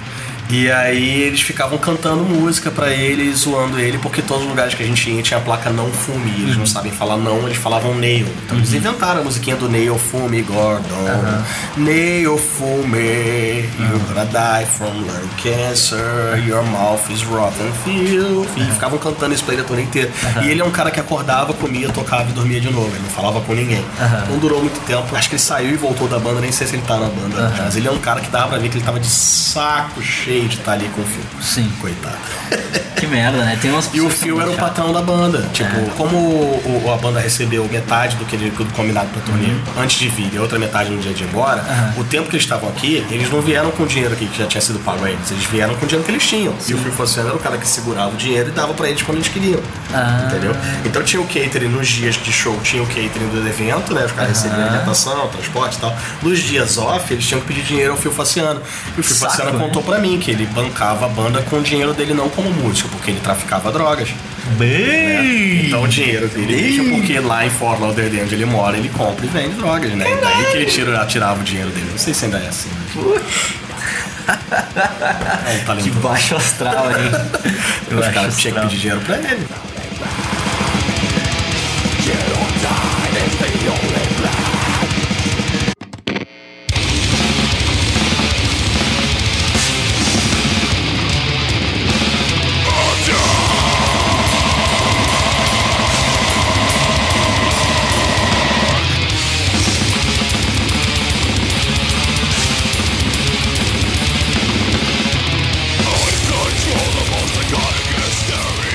Já tinham recebido metade do dinheiro da turnê inteira em adiantamento, entendeu? Eles vieram, eram pra ter vindo com dinheiro, mas enfim. Isso proporcionou uma, uma das noites mais memoráveis num day off lá no Rio, no famoso, quem tá ouvindo aqui já conhece o entendeu, Titiolino. que era uma casa de tolerância, vamos dizer assim. que fomos eu, o Caio, uma amiga minha que na época teve um, um namorico com o Caio, porque ela tinha uma coisa por gringos, enfim.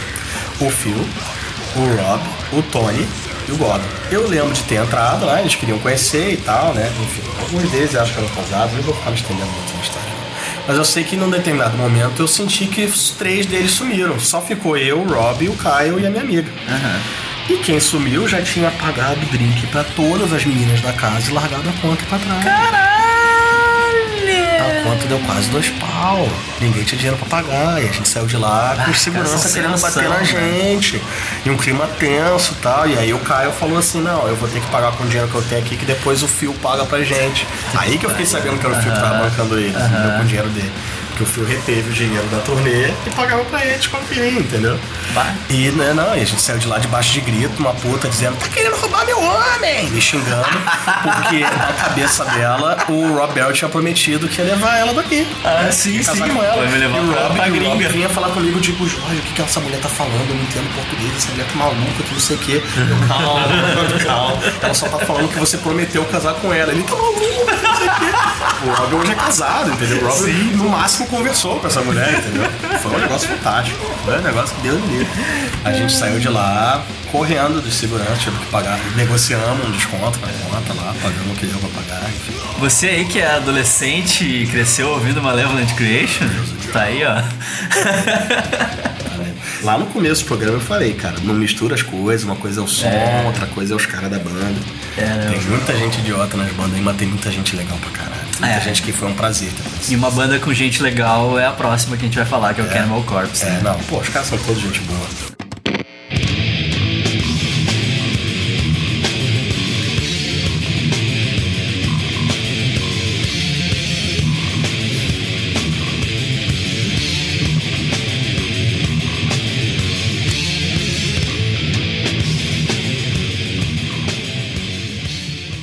Eles eram conterrâneos, né, do Malevolent, né? Tanto que eles são muito amigos, assim. A banda começou em 88 Pois é, em Buffalo também. eu não digo, porque o Malevolent Creation também é de Buffalo. Também? É porque eles se mudaram pra Fort Lauderdale muito cedo. E eu não sabia que eles eram de Buffalo. Ah, entendeu? são de Buffalo, as duas bandas. Não, isso explica o Robert ter tocado tanto tempo nas duas, né? É, e o Cannibal Corpse, eles migraram pra Flórida em 93. O Malevolent em 91. E Pois eles é, se fundaram no mesmo ano em Buffalo. Então, de Isso. repente, se cruzaram por lá, né? O Alex Webster e o Paul estudaram juntos, né? Foi ele que deu o nome, né? Foi o, O Alex DVD tu Webster. vai ver umas coisas muito legais, cara. Que o pai do Paul é técnico de hockey, o Paul jogava hockey. Aham. E durante muito tempo ele jogou no time do pai. a- eu conheci a avó do Rob Barrett, né? Quando eu tive que viajar para os Estados Unidos, né? Eu, resolvi a situação dos quatro integrantes e o Rob na época tava, não tava morando, mas enfim, tava tá caindo, né? Em, em- em Tampa. Então eu tive que ir de carro para Tampa e assistir um show do Nest Savage no Brass que até que é a, a- a casa de show de Tampa, né? Parece que lá tem uma cena gigantesca, mas não, é um pub. Pequenininho que é um garagem hermético, um pouquinho. O palco é do tamanho do garagem, Do garagem hermético. hermético. assim, palco baixinho, Pra quem não sabe, o Garagem Hermética é uma casa de shows daqui de Porto Alegre, extinta já. Existe ainda, mas mudou de nome. Né? E foi reduto de muita banda do underground daqui. Muita banda tem lindas memórias de shows no Garagem Hermética, eu incluso. O palco é do tamanho do garagem hermético, o lugar é maior, assim, um pouquinho maior. Assim, não é muito maior, é um bar com assim, mesa de sinuca no fundo, assim, um espaço pequenininho. E, tipo, se você for ver bandas fazendo turnê nos Estados Unidos, se tiver um lugar em Tampa, Florida, é no Brass Mug. Aham. É um- uma cidade muito pequena, cidade é muito pequena. Assim como é o Whiskey em Los Angeles, o Sticky Fingers em mas- Gotham. Não, mas aí já são lugares que tem muito mais casas pra tocar, né? Tipo, Tampa mesmo, não é que seja um lugar característico, assim, é porque era o único mesmo, entendeu? Sim, só tem isso. É, o que tem. Daí eu tive que ir pra Tampa pra pegar o passaporte do Robert, né? Porque eu já tava com os outros quatro. Uhum. E aí foi que eu tive a oportunidade de conhecer melhor o Robert e tal. E foi um cara que me acolheu super bem. Acabou o show do Nest Savage, foi cada um pra sua casa. Mas ele, e aí, Jorge, tu vai ficar em algum lugar? Eu falei, pô, não tem onde, então vem comigo e tal. Me Levou pra duas after party na casa de amigos lá, me levou pro casarão, que do outro lado da rua era uma igreja, e o antigo More Sound, o primeiro More Sound, né? Baca. É aí que ele viu mesmo que eu não tinha pra onde ir. Aí eu expliquei, cara, eu só vim, tô hospedado em Miami. Eu vim de carro até aqui porque eu precisava pegar teus documentos. Ele, não, não, então vamos pra minha casa. Daí eu fui pra casa que na verdade era a casa da avó, não dele, da avó da namorada dele. Daí quando eu já tava, né, cansadaço, no dia seguinte quando eu acordei, tava a senhora avó dele trazendo um sanduíche de bologna com mustard pra gente, assim, de café da manhã. Foi eu e ele batendo mais um papo e assistindo seriado com o Tom Hanks criança na TV, assim. Fui me despedir dele, ele falou assim, ó, toma cuidado com esses redneck malditos aqui. Eu achei que era brincadeira dele, e era verdade. O caminho da, da casa da, da, da senhora lá até o carro, eu, me olharam feio, estranho e perguntaram o que eu tava fazendo ali, né? Bah, que loucura. Aí eu, I'm just leaving, né? Entrei no carro e fui embora, né? Os redneck lá é coisa séria. Vigilância da vizinhança, né? Sim. Tipo, se você não conhece você, o que, que você tá fazendo aqui? Vou chamar a polícia, então vou te botar pra fora dos meus meios. né?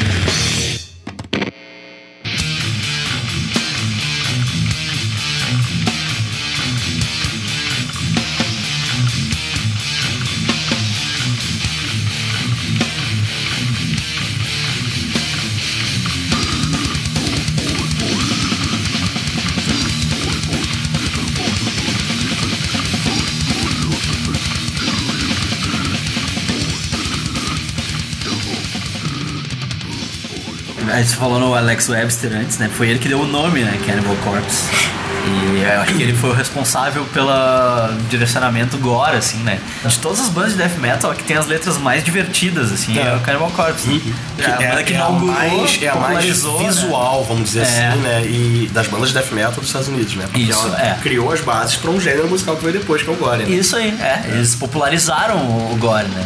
E aí tem um monte de banda de tudo que é lado que segue essa vertente, né? Essa, essa temática lírica. Que é como tu disse, né? O death metal é um troço bem solto.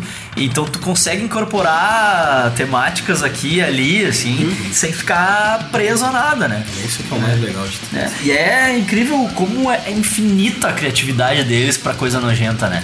Quando tu pensa que eles chegaram no limite, assim, que não tem mais pra onde ir, os caras se superam. assim. É uma coisa muito é, ilustrativa, visual, né? Os caras não propõem que você saia pegando uma faca. Não, não, é lá. tu ri lendo as letras, É. assim, sabe? É como se fosse. É, é muito. Filmes de terror, É. trash.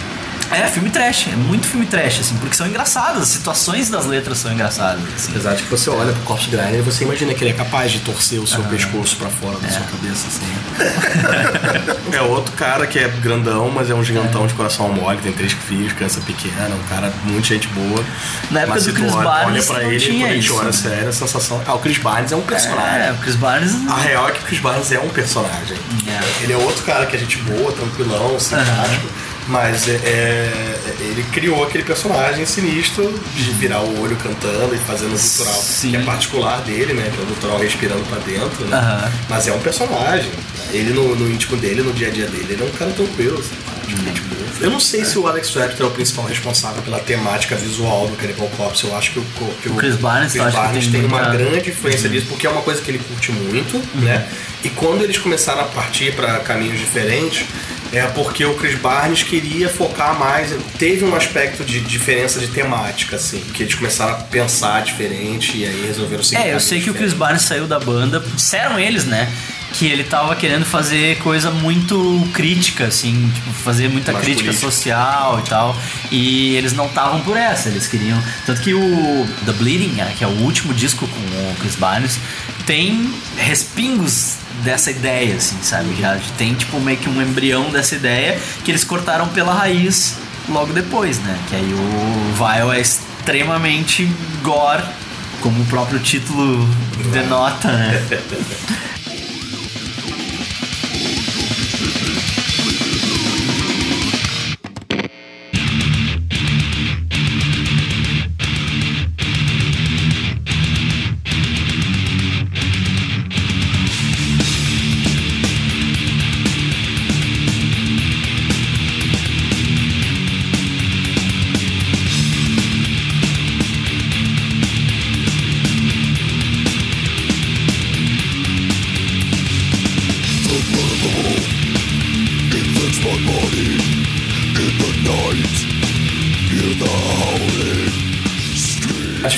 entre eles era mais na questão do instrumental. Eles estavam muito focados num, num caminho que eles consolidaram depois, mais técnico, mais intrincado, Uhum. e o Chris Barnes gostava mais da coisa mais old school. Sim, tanto que que o Six Feet Under é que ele coisa- fez em 95, é totalmente old school, né? Mas é que e totalmente o, simples. O Six assim. Feet Under nasceu dessa forma, o primeiro disco, o Haunted, é dessa forma, e até o EP também. Por mais influência do Alan West, assim. Tipo, Chris Barnes saiu do Cannibal Corpse e falou, quero montar uma coisa minha, né? E foi conversando com as pessoas e aí surgiu a oportunidade dele tocar com o Alan West, né? Só que o Alan West, ele que deu essa primeira roupagem. Eu achei os riffs bem parecidos do Haunted, do primeiro. É bem parecido com o Obituary. Sim. Muito Sim. parecido. E é proposital, né? Porque o Chris Barnes queria fazer uma coisa mais death metal old school e tal. O Chris Barnes, tipo, ele sempre foi muito tranquilo com relação a isso e sempre deixou os músicos com quem ele tocou é, é, darem o seu input criativo. Tanto que o Six Feet Under tem fases. O corpo da banda mesmo é com o Steve Sonson na guitarra, o Greg Hall na bateria e o Terry Butler. Mas depois, quando entraram músicos de outras bandas, você vê, teve músico até de banda de metalcore que tocou com ele depois, né? Sim. O Kevin Talley gravou um disco, com o penúltimo disco do, do Six Feet Under, né?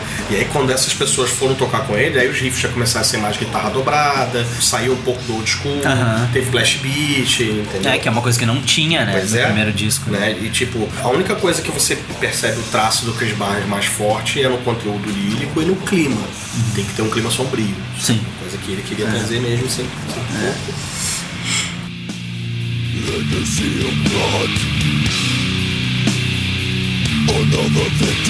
Teve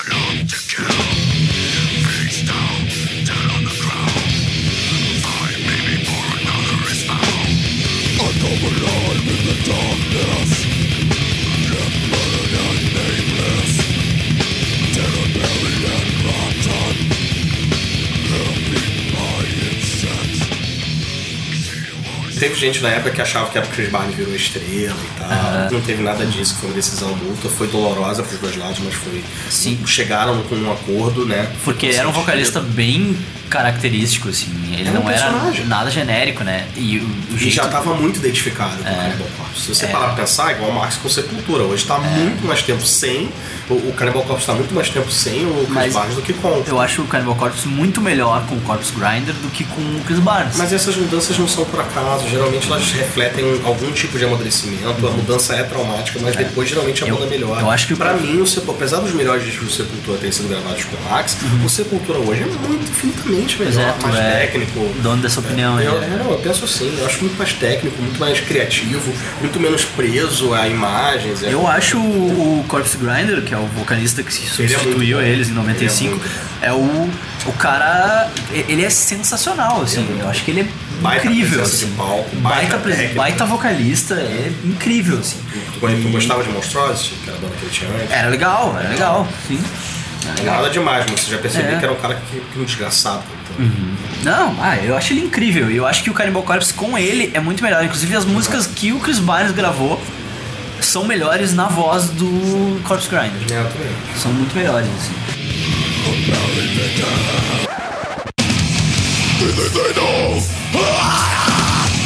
All they know is I love to kill. Burn down to the ground. For me before another ever. Who do you in the darkness? The burning demon.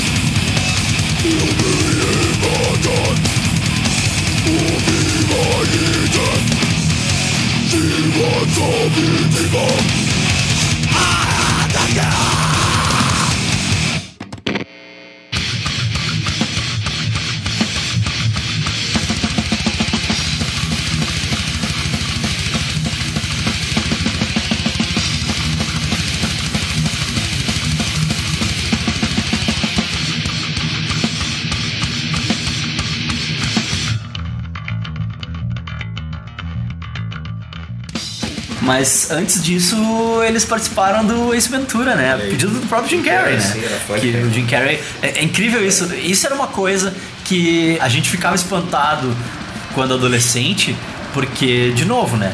O adolescente é muito. Não é nem isso, era um adolescente no Brasil começando a ter acesso a essas informações. A gente tinha a imagem e a ideia de que quem ouvia death metal era uma galera que andava de preto na rua. Isso, né? exatamente. E que tinha cara de mal. É. Até a gente ver que o Jim Carrey gostava de Cannibal Corpse. Isso mesmo, é porque a gente acabava se sentindo marginalizado, assim, né? Era. Que é o público médio fala, né? Ah, isso aí é barulho, ah, isso aí é música de maloqueiro, drogado, não sei o que, ah. E, então tu acaba te sentindo, tu na condição de fã de metal, acaba te sentindo meio marginalizado, assim, e tu não percebe que lá fora. Os caras estão anos luz na nossa frente e, e metal é só mais um estilo de música, como todos os outros. E, Ah, hoje- e hoje tá mundo- na música pop, né, é, cara? Hoje já tá aqui, entendeu? Hoje já tá a assim. música pop tem que ter guitarra mais pesada no refrão, É. né? Tem que ter um breakdown, tem que ter um negócio assim. É.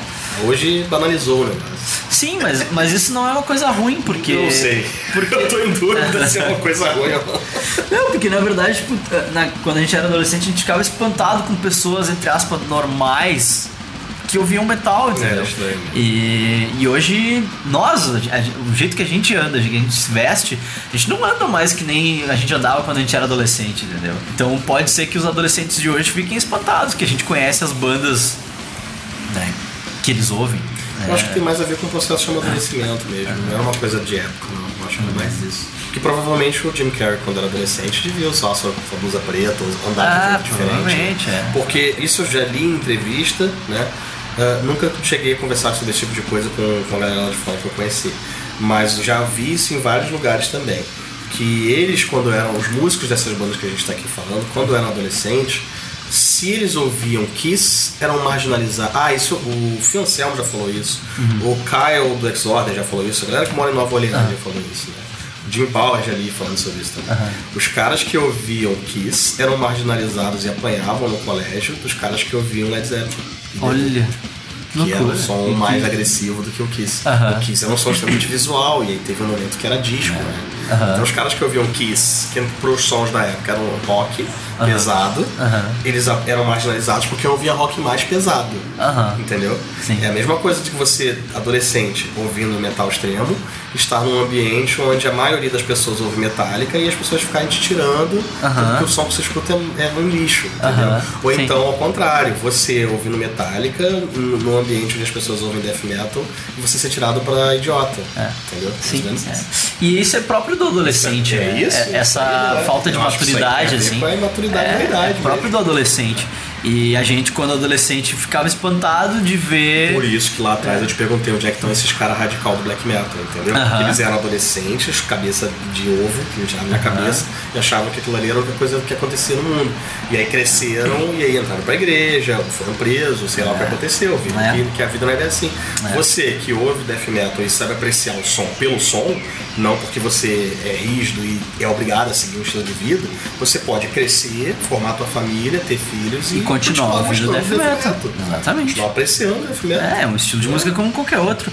E aí, então, por isso que o Jim Carrey, né, queria uma banda de metal, queria uma cena em que ele entrasse, né, no Ace Ventura, dentro de um show de uma banda de metal. Né? Uma cena que É. não tem nada a ver com o andamento do É, filme. ele queria, ele queria essa cena, assim. E ele queria o Pantera.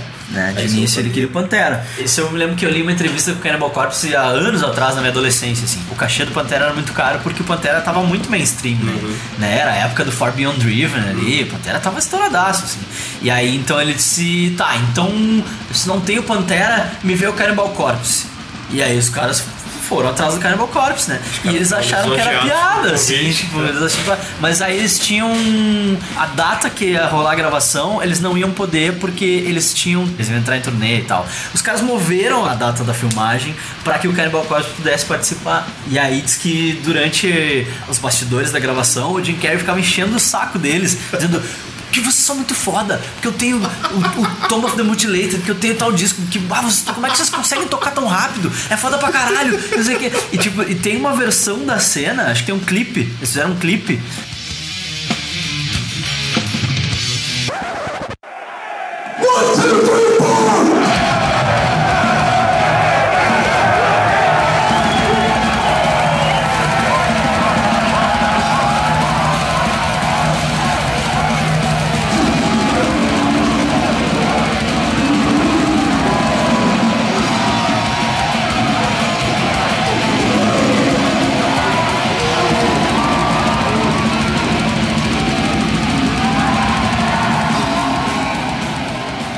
Que é o Jim Carrey no palco junto, Uhum. né? Que na, na cena ele tá só no meio da plateia, assim, Uhum. tal. E tem uma versão que é o clipe um né? que ele tá, é. E tem uma versão no clipe que ele tá no palco junto, assim, que ele tá fazendo vocal junto com eles, assim. É muito bom.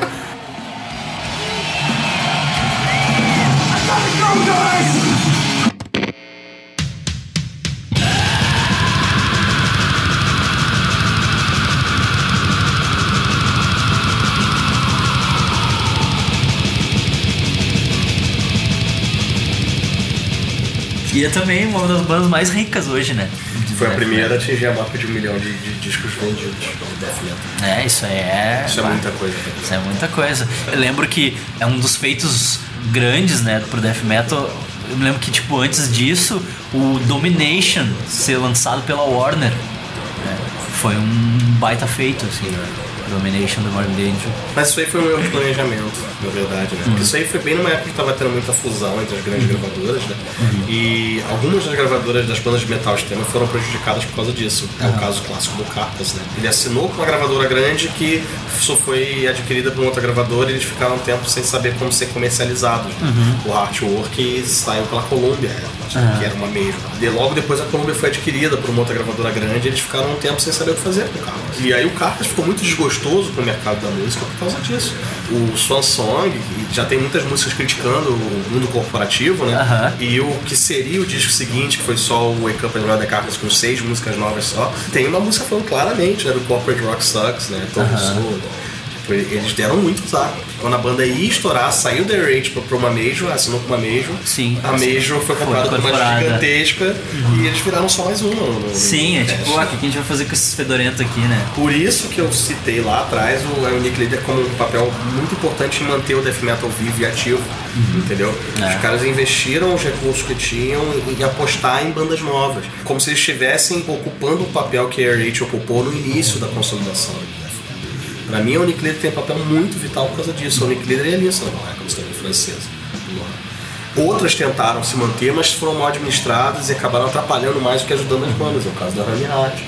Atrapalhou o Vader, atrapalhou o Rebelde. Poderia ter explodido o Rebelde. Sim. Deu muito azar.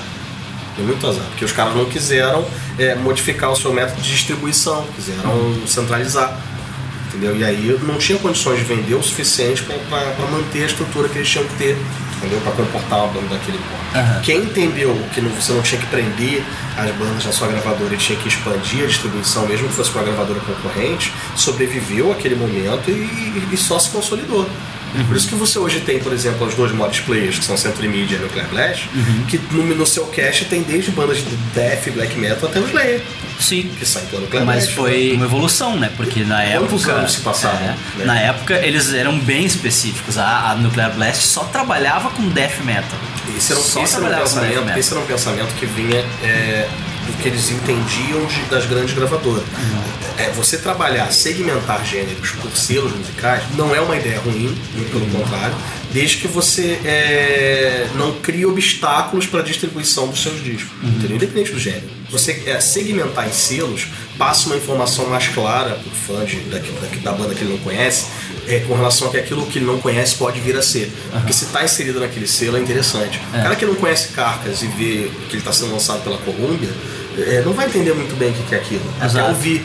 Mas Então, se ele for vezes, lançado tá- pela Roadrunner. É muito claro que é uma banda de metal, entendeu? É, É, é. Então o papel que os selos têm nessa história ele é importante. Né? Só que tem que ser bem administrado isso aí. Não pode ser, isso não pode servir para engessar nada. Uhum. né? Você não tem que ter medo de ter um disco lançado pela Roadrunner e distribuído pela Universal, Sony. Uhum. Não pode.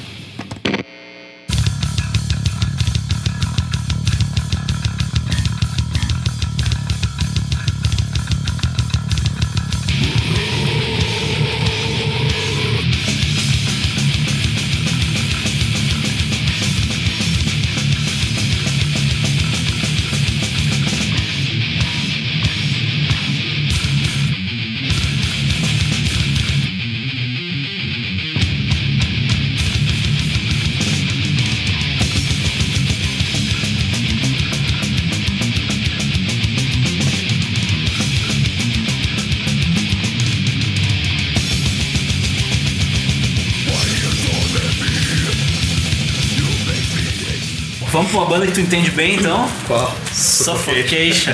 Você colocou como um dos elementos característicos do death metal o, o tremolo picking, né? E Agora falando sério, pra mim o mais característico é o staccato. São as pausas. Se eu parar pra pensar, as bandas que souberam usar com inteligência as Suffocation pausas usa é, muito. é a principal pra mim. É. É, a principal. As bandas que souberam usar o mid-tempo e os riffs em staccato com mais inteligência são as que fizeram os riffs mais criativos de death metal americano. Especificamente death metal americano. No death metal europeu, por exemplo, você vai observar quem fazia isso com inteligência Dismember e Entombed. Né? Que tipo, é, a- aquele riff que uma guitarra fazia o staccato e o outro fazia o, a, o tremolo é, picking, né? é. Tem uma banda que faz isso muito bem aqui em Porto Alegre que chama In Torment. né? Pois é. Os guris da In Torment fazem isso muito bem porque eles são extremamente influenciados por Suffocation.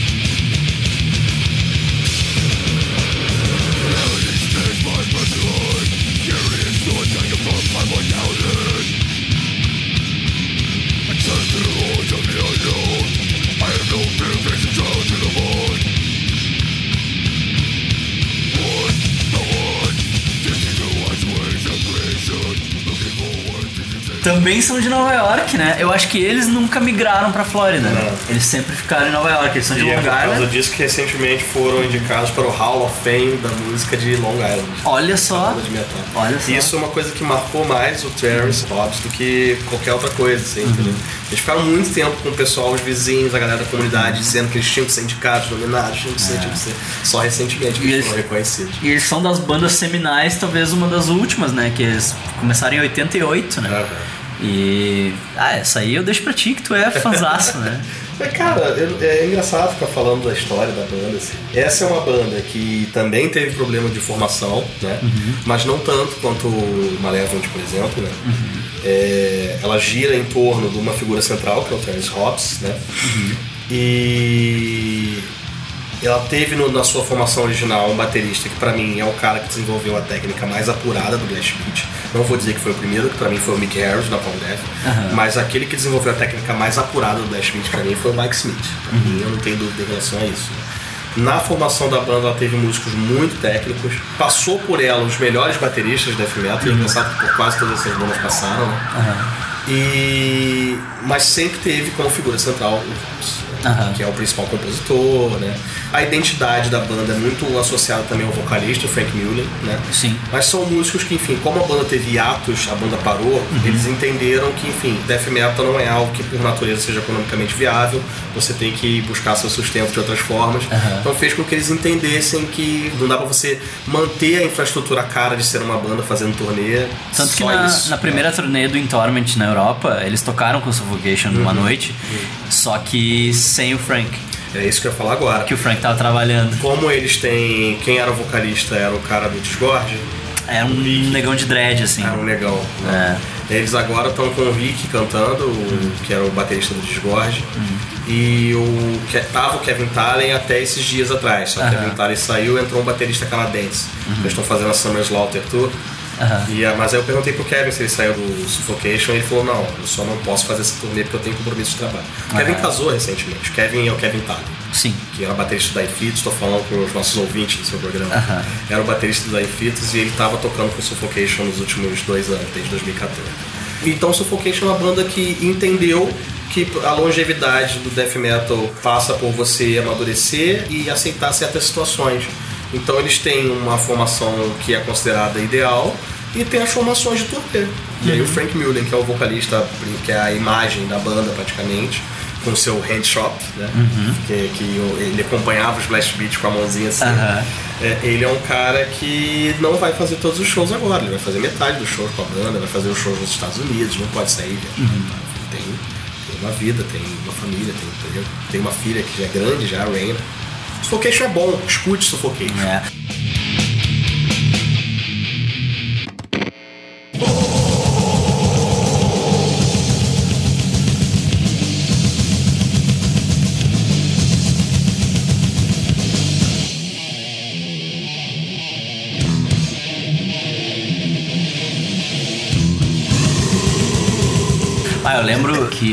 primeiro disco deles que eu ouvi E é engraçado que esse disco é o disco que tem as composições mais complexas e a pior produção.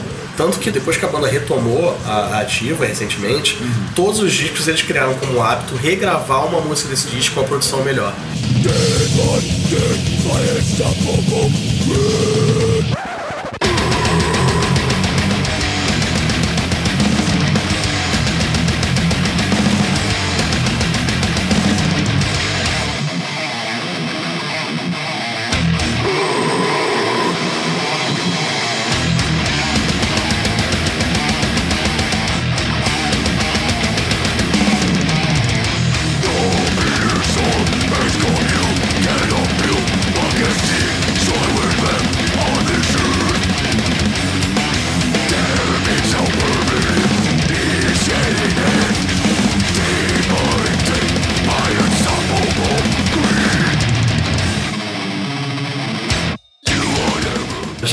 três músicas desse disco já nos últimos discos do Suffocation. Aham.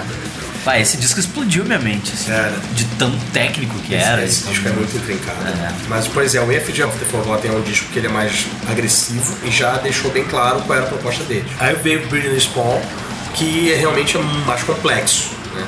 E aí eles acharam que passaram um pouco do ponto. Aí veio o disco que pra mim define tudo, que é o Piece of Foreign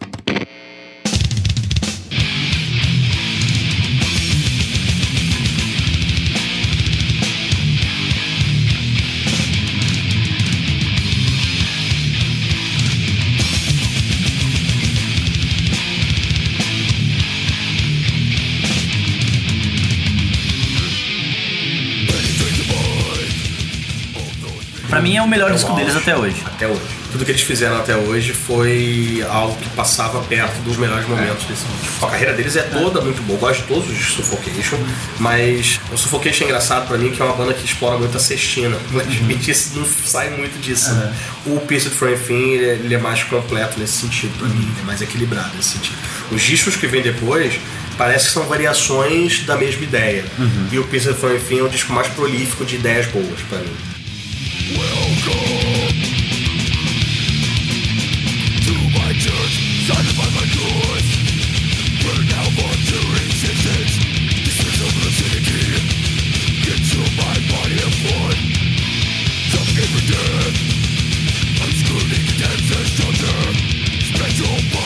Já viu o comercial deles do History Channel? Já, já. Muito bom, né?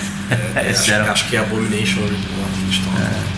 É uma música do disco Suffocation Suffocation. Tem os dois faxineirinhos assim, É, e eles estão tocando rock. lá. E aí o cara diz: Ah, eu não. O que, que é isso aí? Ah, death metal. Eu não entendo essas paradas novas aí. Nova? Isso não tem nada de novo. Eles buscam inspiração The Dark Ages. Aí é um, é um comercial sobre um documentário do- da época da, da Idade das Trevas, né? Da, da, da medieval. What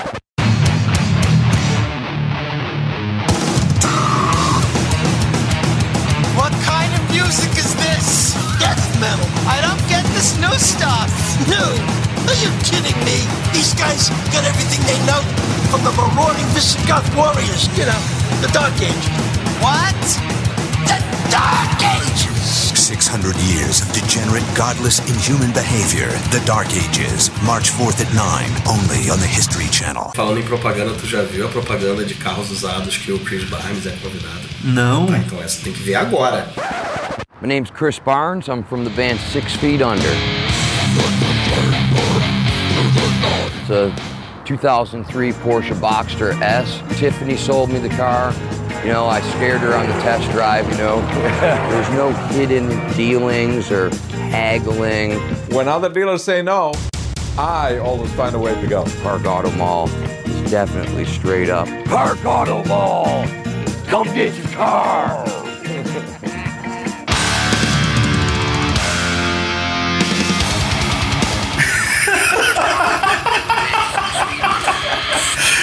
Na loja de carros usados comprar o carro e conseguiu negociar o desconto no carro. Fazendo propaganda. É o que a gente tava falando, cara. Tem que se virar nesse mundo aí. É, né? É, isso aí. Tipo, Isso aí resume tudo, cara. Pra você tocar death metal, você tem que entender que você faz porque você gosta, você É. não vai ganhar dinheiro, então você tem que é, se virar. pouquíssimas bandas ganham dinheiro com isso e a O Rob maioria. Barrett, enquanto ele estava no Malevolent Creation, dava uma condição de vida pra ele, eram os royalties do Cannibal Corpse. Né? Uhum. Ele entendeu que tinha que voltar pro Cannibal Corpse. O Cannibal Corpse teve entradas e saídas de músicos, mas era muito mais porque a vaga estava ocupada do que porque eu não gostava de quem saiu, entendeu? Sim. O Rob Barrett saiu porque ele estava de fazer uma coisa musicalmente levemente diferente e voltou pro Malevolent Creation. Ele saiu e voltou, né? Aí quando ele voltou pro Malevolent Creation, teve um momento onde eles pegaram o Pat O'Brien. E ficaram com o Jack Owen e com o Pat O'Brien. Sim, Sim, que que baita da o guitarrista. Pat O'Brien, ele era do Nevermore e ele Isso. era muito fã do Cannibal Corpse. Isso. Muito fã. E aí brilhou a vaga no Cannibal Corpse os caras do Nevermore disseram, tá, velho, vai, Ah, vai, vai, vai." que tu gosta, vai. E ele tá até hoje, assim. E o Jack Owen hoje tá É o no. Bayside, o, né? o Pat O'Brien é disparado o testa mais técnico que já passou pelo Cannibal Corpse. Hoje as composições mais complexas, o Robert já falou mais vezes. Me complica um pouco o que ele inventa de fazer assim. Aí, vamos tocar. E o Robert voltou quando abriu a vaga porque o Jack Owen quis fazer a carreira solo tocando rock. Ele montou uma Ah, banda é? chamada Drift, que não gravou nada bom. Um disco razoável, assim. Mas ele tá no Dayside hoje, não tá? Anos depois, ele voltou a tocar metal e foi convidado pra tocar no Dayside.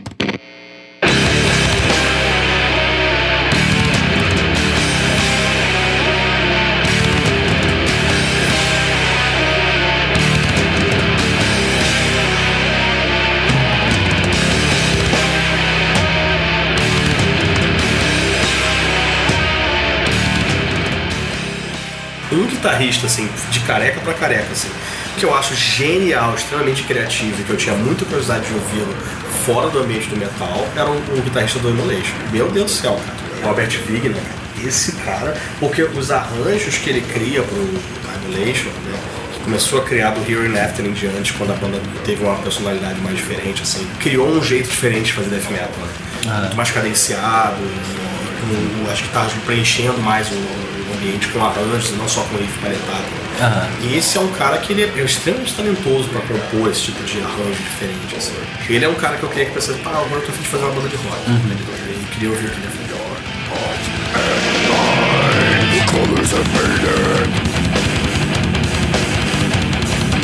Everything's black. Darkness around me.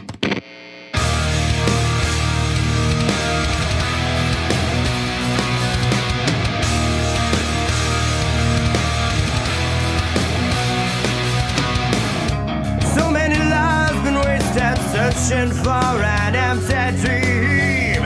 That still flies out where supposed to be. Porque o Adrift é pouco inspirado, sabe? Tipo, beleza, o Jack Owen, que é um cara que a gente sabe que é muito técnico, tá afim de montar banda de rock. Eu fiquei muito curioso pra ouvir. E era tipo, um clichê atrás do outro, ruim, nada me chamou atenção. Assim, Sim. Entendeu? Ele mesmo deve ter percebido, ah, não foi suficiente, minha veia criativa não veio por esse lado, vou voltar a tocar metal. E fui procurar emprego lá. É. É, Trabalhando pro seu Bento.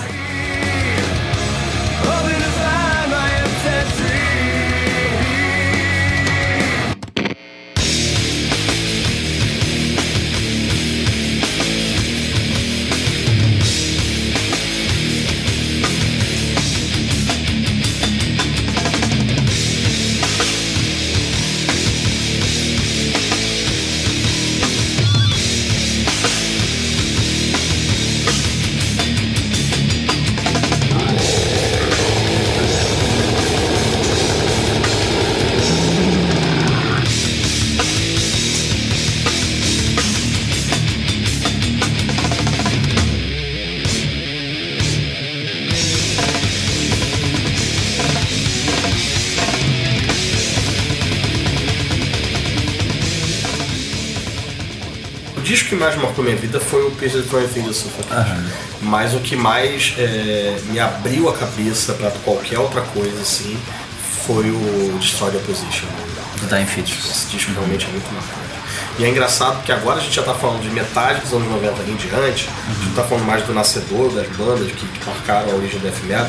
Então a gente não tá mais falando da formação original, e sim de formações clássicas. né? Todo mundo tem na cabeça, quem conhece da Infitos, imagina que a formação original do da Infitos é a formação clássica, quando não é a formação. O da Infitos começou com o John Gallagher e o Jason Needham. Tem gente que acha que o Kevin Talley e o Spark Voyage, que são o, o baterista o guitarrista do Distorted Position, também são na formação original. Não E são. O John Gallagher tocou bateria no início da história da banda, que a banda começou em 91. Até 94 era ele que tocava, que gravava as baterias. Acharam um baterista que gravou o primeiro disco, né, que é o Infatuation of Malevolence. E aí depois, em 97, é que entrou o Kevin Thaler. E entrou com 16, 17 anos, era um moleque. Esses moleques É um lá tocavam muito, né? A gente aqui, quando era piada, tocava merda nenhuma. E lá os, os pirralhos, assim, tu vê que os caras começavam jovens, assim, muito, muito, muito jovem. E tocavam pra caralho, né?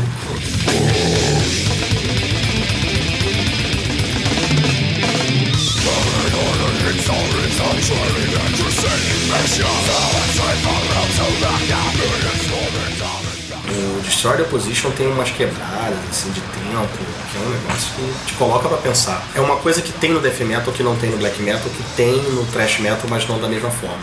Riffs que tem, que são cativantes, assim, que marcam, assim, né? Não é aquela coisa velocidade desenfreada. Isso, é. Tem riffs que ficam na cabeça. Essa é a parte do Death Metal que eles certamente foram influenciados pelo Thrash. Exatamente. é. E no caso das bandas mais novas, da metade em diante dos anos 90, eles não beberam só na fonte do thrash metal. Né? Assim, a gente sente que eles beberam na fonte, a gente falou aqui do hardcore, não? Sim. Você encontra a influência de Biohazard, você encontra a influência de muita coisa que você nem imagina. E do próprio death metal que já estava estabelecido, assim, Sim. né? O próprio noventista ali, né?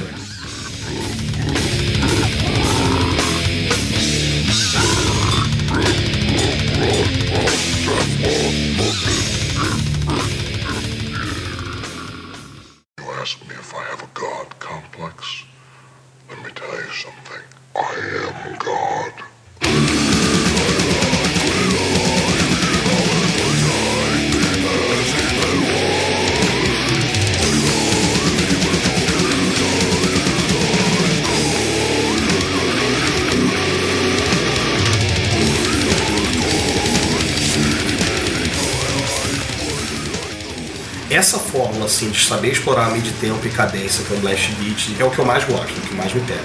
Por isso que eu gosto muito de Fetus, de Skinless, por isso me marcou tanto o The Humanizer, Eternal Bleeding, é, o próprio Broken Hope. Né? O Broken Hope veio com essa mesma proposta lá em 91. Sim, é Broken Hope, é que nem tu falou lá no começo. Broken Hope, o Jeremy Wagner, ele era muito à frente do tempo dele. Pois é. assim. As coisas que ele fazia, se tu pegar e ouvir o, o Loathing agora, Pois é. é um disco de metal Hoje. moderno, cara. Pois é, e foi um disco feito ali no final dos anos 90. Uhum. Pavimentou todos os anos 2000. Né? Né? É impressionante.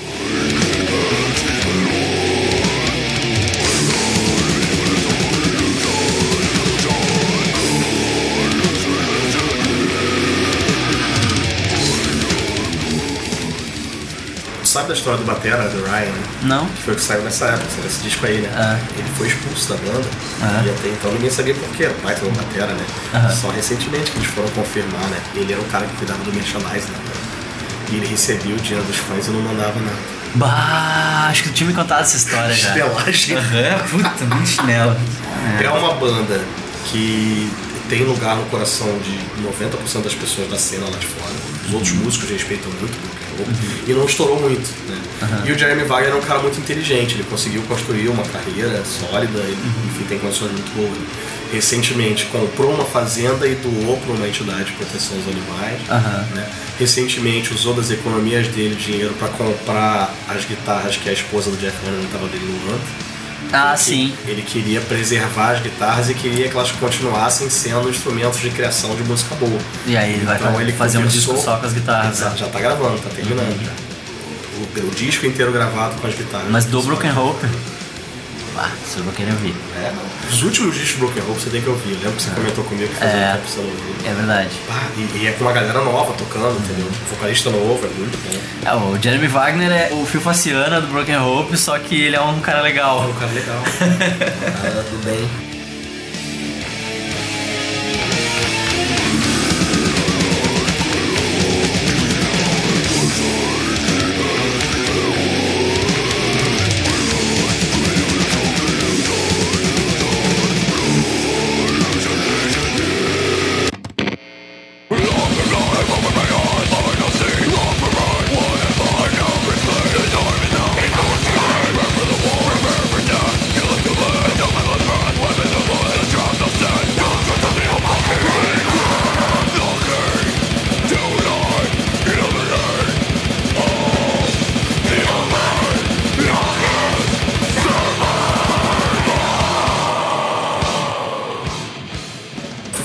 Cara que tenta ser simpático. Ele é um mala, entendeu? Por isso que eu coloquei Sim. ele dessa forma, ele é um mala. Ele é um malo. É, acho por isso que não dura, né? Formações de banda não duram por causa da questão financeira. Vou dar um exemplo pra ficar numa Levant Creation de um cara que tocou em todas as bandas, Dave Cool Ross. Dave Cool Ross é um baterista que gravou discos com Malevolent Creation, com Suffocation e com outras bandas ambas. Teve um momento que ele simplesmente encheu o saco de não ganhar dinheiro o suficiente tocando e foi trabalhar com o irmão dele. O irmão dele tinha uma empresa que era uma empreiteira que trabalhava com, estrutura de telhado de casa, de prédio estava faturando milhões por ano. Ele falou: pô, vou trabalhar com meu irmão, vou ser assistente pedreiro, vou ganhar 10 vezes mais do que ele tocando bateria. Ele é um cara que eu já ouvi de quatro bateristas diferentes lá de fora, que é o melhor baterista que eles já viram tocar. É, e do Kevin Talley, inclusive. Kevin Talley já me falou, pra mim a referência é o Dave Cool Ross. E é engraçado, né? Porque a gente tava numa roda, bebendo, tomando cerveja com amigos e fazendo pergunta pro Kevin, né? Pra saber a opinião dele. E perguntaram qual era o baterista que ele mais gostava e a gente tava esperando que ele fosse falar alguma coisa, né? Algum monstro, né? Antigo, assim, é. do Dave Ross, que é um garoto mais novo que o Kevin Talley. Aham. Por isso, né, cara, em 2001 o cara gravou um disco que mudou a história do death metal, tipo, virou uma página na história do death metal, né? E ele tinha 20 e poucos anos. Sim. É impressionante. É muito impressionante. Tá? Aqui a gente tá tateando ainda no lance.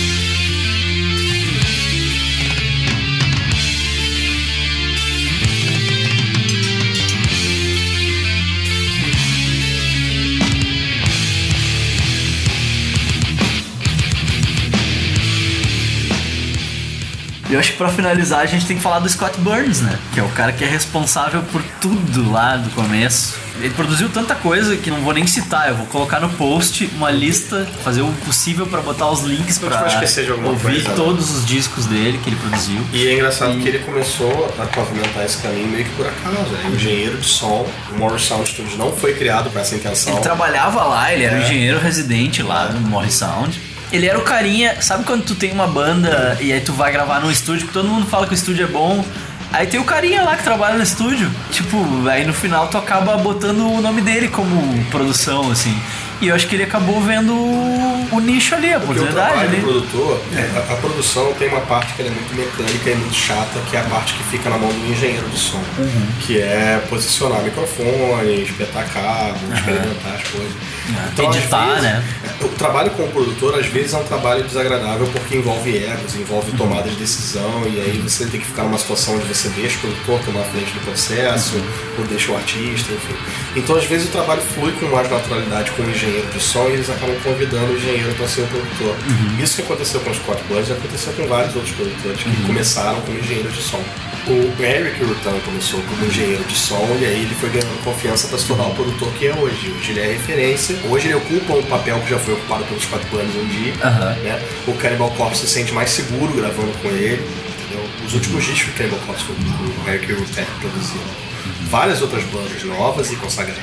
Estão procurando trabalhar com o Eric Rutan, porque é um cara. Enfim, começou com o Scott Burns essa história e com- ao longo do tempo alguns produtores ocuparam esse papel, né? Sim. Se tornar referência, porque entendem muito do death metal por ser um som obscuro, complexo, de se entender, muito está na captação do som.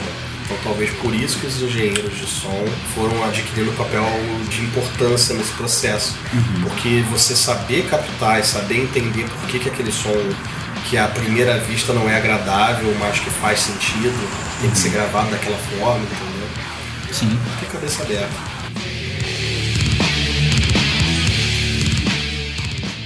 E hoje, engraçado, né? Que hoje ele não tá trabalhando mais com produção. Feião já, coitado, né? Não sei se já aposentou ou não. Sei que o Morris Sound teve um problema recentemente. é, roubaram o estúdio, eles tiveram um prejuízo gigantesco. Se mudaram, estão se reerguendo. Eu acompanho a página do Morris Sound no Facebook. E são dois irmãos, né? Jim Aham. Morris e não me lembro o nome dele. É, eu lembro do Jim Morris só. De tempos em tempos eles mantêm a galera informada em relação ao processo de reconstrução do estúdio que eles estão passando. Uhum. Mas o estúdio chegou a ficar gigantesco. Começou com uma casinha do lado de uma igreja, que é o que eu te falei. Sim, é, é. Aí foi crescendo, foi crescendo, mudando de lugar, mas sempre se mantendo ali fiel à tampa. Hoje o Scott é engenheiro de TI, assim. Foi ganhar dinheiro. É. Bizarro, né? Que ele não seguiu, ele pavimentou a estrada e uma galera começou a produzir e meio que, tipo, passou ele, assim, né? Pra mim isso é muito natural, cara. É. Porque assim como pra ele começou por acaso, entendeu? Eu Acho que ele explorou tudo que ele achava que tinha pra explorar. Ele tinha uma relação pessoal muito forte com os artistas, com as bandas do início dos anos 90 de death metal, né? Assim como elas foram desenvolvendo e procurando novas sonoridades, ele foi buscar outros desafios. né? Sim. Ficando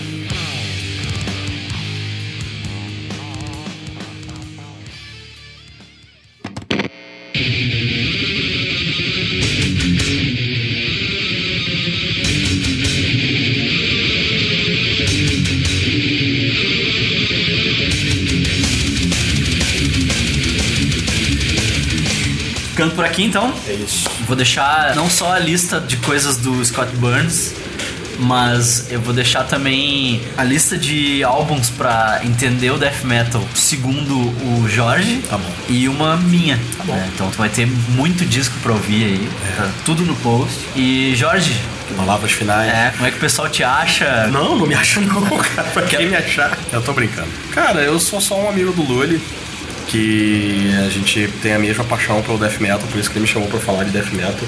Nunca imaginei passar uma tarde falando de death metal, assim, de um jeito mais didático, né? Não tinha a menor noção o que ia sair dessa história, né? Death metal é uma coisa apaixonante.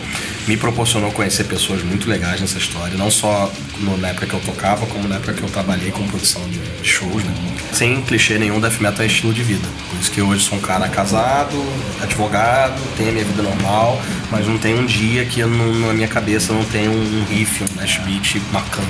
É, mas o Jorge é advogado de propriedade intelectual. Trabalho com propriedade industrial e direito de autor. E eu comecei a trabalhar com direito de autor porque antes eu era músico, lá com meus 18 anos, terminando a faculdade de direito, achando que ia trabalhar com societário, qualquer coisa. Começaram a vir as propostas de gravadora para minha banda, pro Dois Fone Onde. E eu analisando os contratos, eu descobri ali uma paixão. Ou seja, até isso o Death Metal me proporcionou. Me fez descobrir minha vocação profissional de hoje. Se hoje eu trabalho com direito de autor, é porque um dia eu tive que entender como é que funcionava esse processo para poder manter viável a minha banda naquela época, né? Enfim, e foi justamente por isso, por ter me tornado advogado, que eu não consegui tornar a banda viável, porque eu vi que aqueles contratos eram para fuder a banda. né? Mas, não, é brincadeira, né? Porque, enfim, eu já, na minha vida profissional eu trabalhei ah, defendendo interesses de bandas e de gravadoras. E aí o, o mais fácil que tem, nesse, principalmente no meio underground, é você desmistificar essa ideia de que um tá querendo ferrar o outro. Entendeu? Porque às vezes aquela noção de que os contratos têm que ser assim é trazida para a gravadora por um advogado e não precisa ser assim. E eu, na minha vida profissional, tive o prazer de trabalhar com donos de gravadoras que entenderam isso. Que você não está ali para ferrar ninguém, que você está ali para tentar chegar a um lugar comum, extrair o melhor daquilo e depois cada um segue seu caminho. Falar do Unspeakable. Unspeakable era uma banda que não é mais uma banda, é um projeto que agora está se tornando uma ideia que está se materializando. Aguardem, tá vindo por aí. É Jazz Fusion com influências de Death Metal. O baterista do projeto é o Kevin Talley, que tocou no Dying Fetus, Misery Index, Suffocation e tal. Tá em vias de se concretizar e tem muita coisa vindo por aí. Nós estamos aguardando ansiosamente. É isso aí. É. E o hambúrguer de hoje Coisa foi. linda de Deus, cara. Ainda bem que sobrou mais um pouquinho lá. Não, vou te fazer um vou te fazer outra. Na verdade foi um hambúrguer brutal, né? Porque a gente tá falando de brutalidade aqui. O hambúrguer foi Não dá brutal. pra ser vegano, né?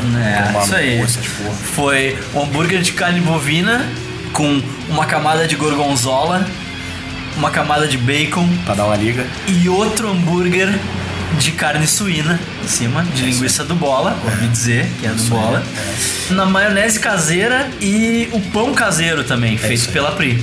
A receita tá toda no post. Isso aí, curta a nossa página do Face lá, aquela curtidinha marota. né? Joinha. Comentem que eu me sinto sozinho aqui no site, nos comentários. Comenta aí, comenta aí, galera. Tá aí. E lembrando que a gente tá em todos os buscadores de podcast, os agregadores de podcast, Olha né? aí? Organizamos a casa, botamos a gente no iTunes e tamo lá, então é só buscar pelo nome. E a gente tá com as camisetas agora, né? Camiseta, Lojinha na Vandal, várias estampas, tô sempre metendo estampa lá. E era isso, galera. É isso. Ficamos por essas. Até a próxima. Um abraço e até mais. Abraço. Mengão rumo ao hepta. Mode.